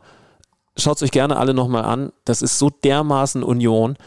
Ballgewinn, rauslösen aus dem Zentrum. Da haben dann die beiden Sechser von Wolfsburg auch ein bisschen sehr auf den Ball geschoben und werden dann überspielt. Und dann ist das aber eben auch gar nicht so, so einfach. Das sieht dann nach, ja, dann sind sie geradlinig. Aber geradlinig heißt ja nicht immer einfacher Fußball, sondern geradlinig kann ja auch besonders technisch anspruchsvoll sein. Und schaut euch mal die, den Pass an, der dann überhaupt diesen Raum öffnet auf diese linke Seite mit einem, mit einem Kontakt. Das ist nicht, das ist nicht leicht, aber das beherrschen die Unioner dann. Das ist jetzt auch nicht Tiki-Taka und ich spiele das Ding mit der Hacke rüber, aber, aber es ist trotzdem technisch hochwertig für den genau richtigen Moment. Und dann gibt es Dynamik und dann gibt es einen, einen Mittelstürmer, der auf den kurzen Pfosten geht und das entschlossener macht als sein Gegenspieler und dadurch das 1 zu 0. Das ist komplett Blaupause Union. So haben wir auch Tore gegen RB gesehen, so haben wir Tore gegen Köln gesehen. Und was ich ganz geil finde, ist, es gibt gar nicht so viele Mannschaften, bei denen man sagen kann, das ist ein ganz klassisches Union-Tor.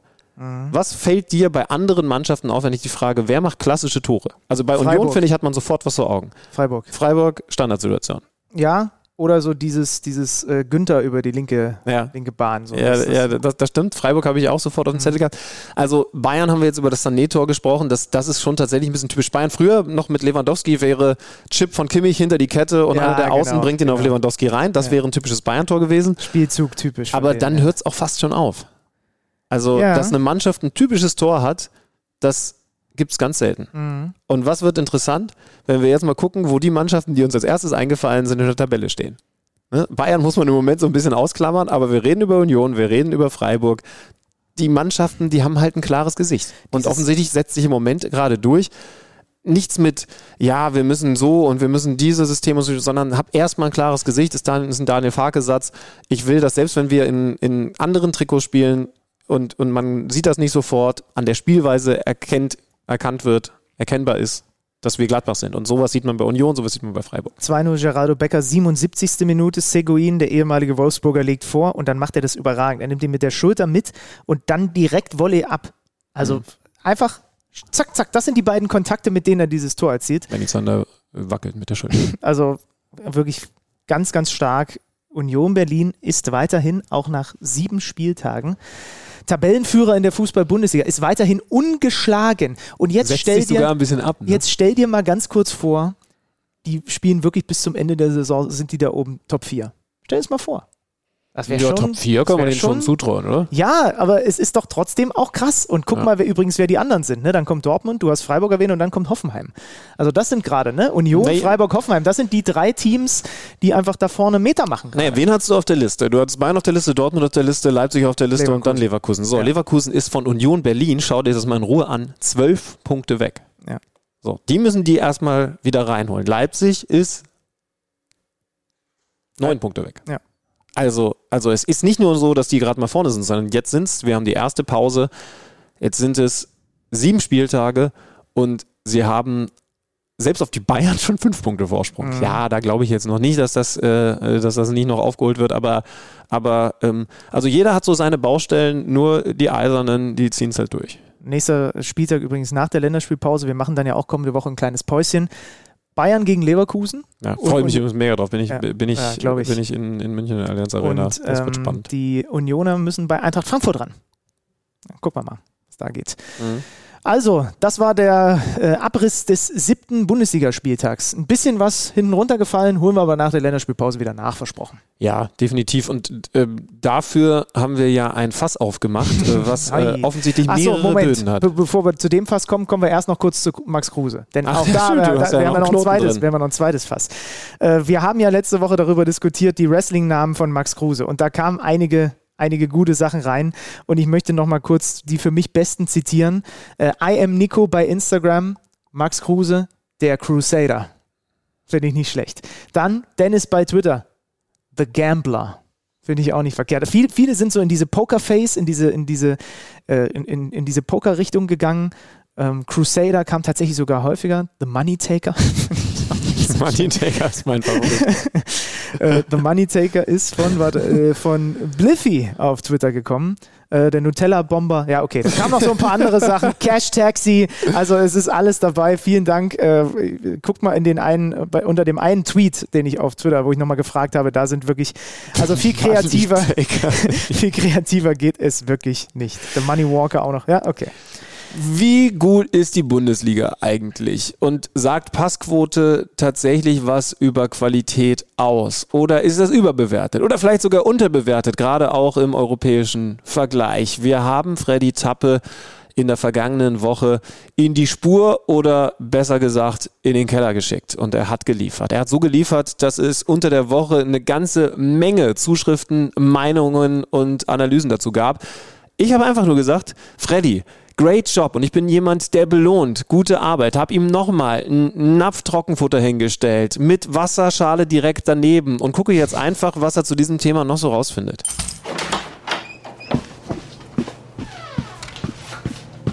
Neues aus dem Datenkeller. Präsentiert von Tipico Sportwetten.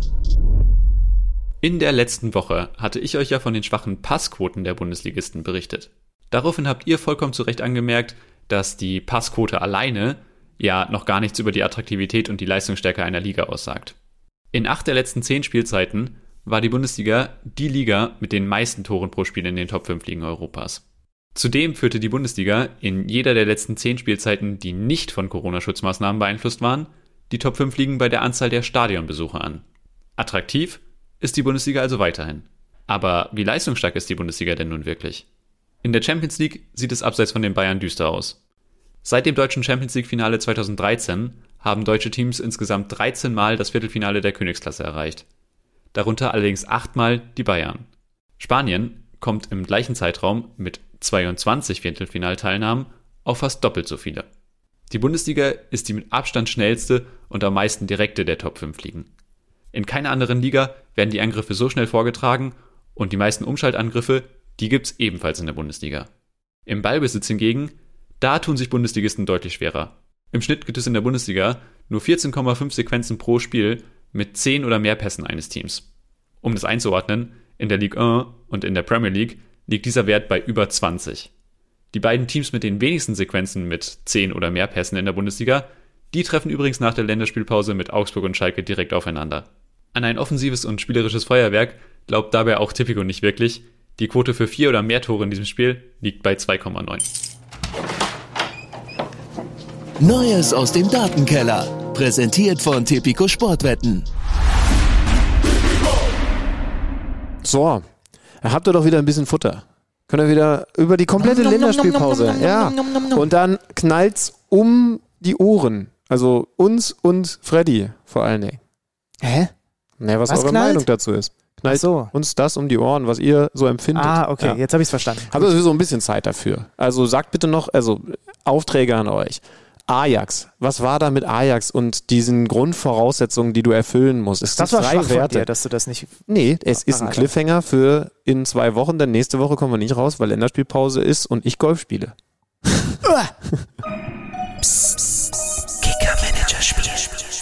Da, da gehe ich gar nicht, gehe ich gar nicht erst drauf ein auf solche Dinge.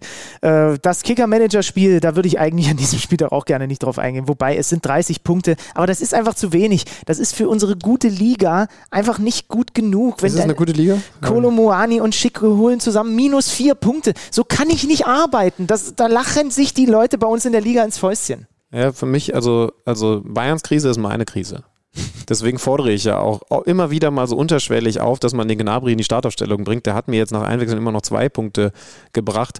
Musiala null Punkte.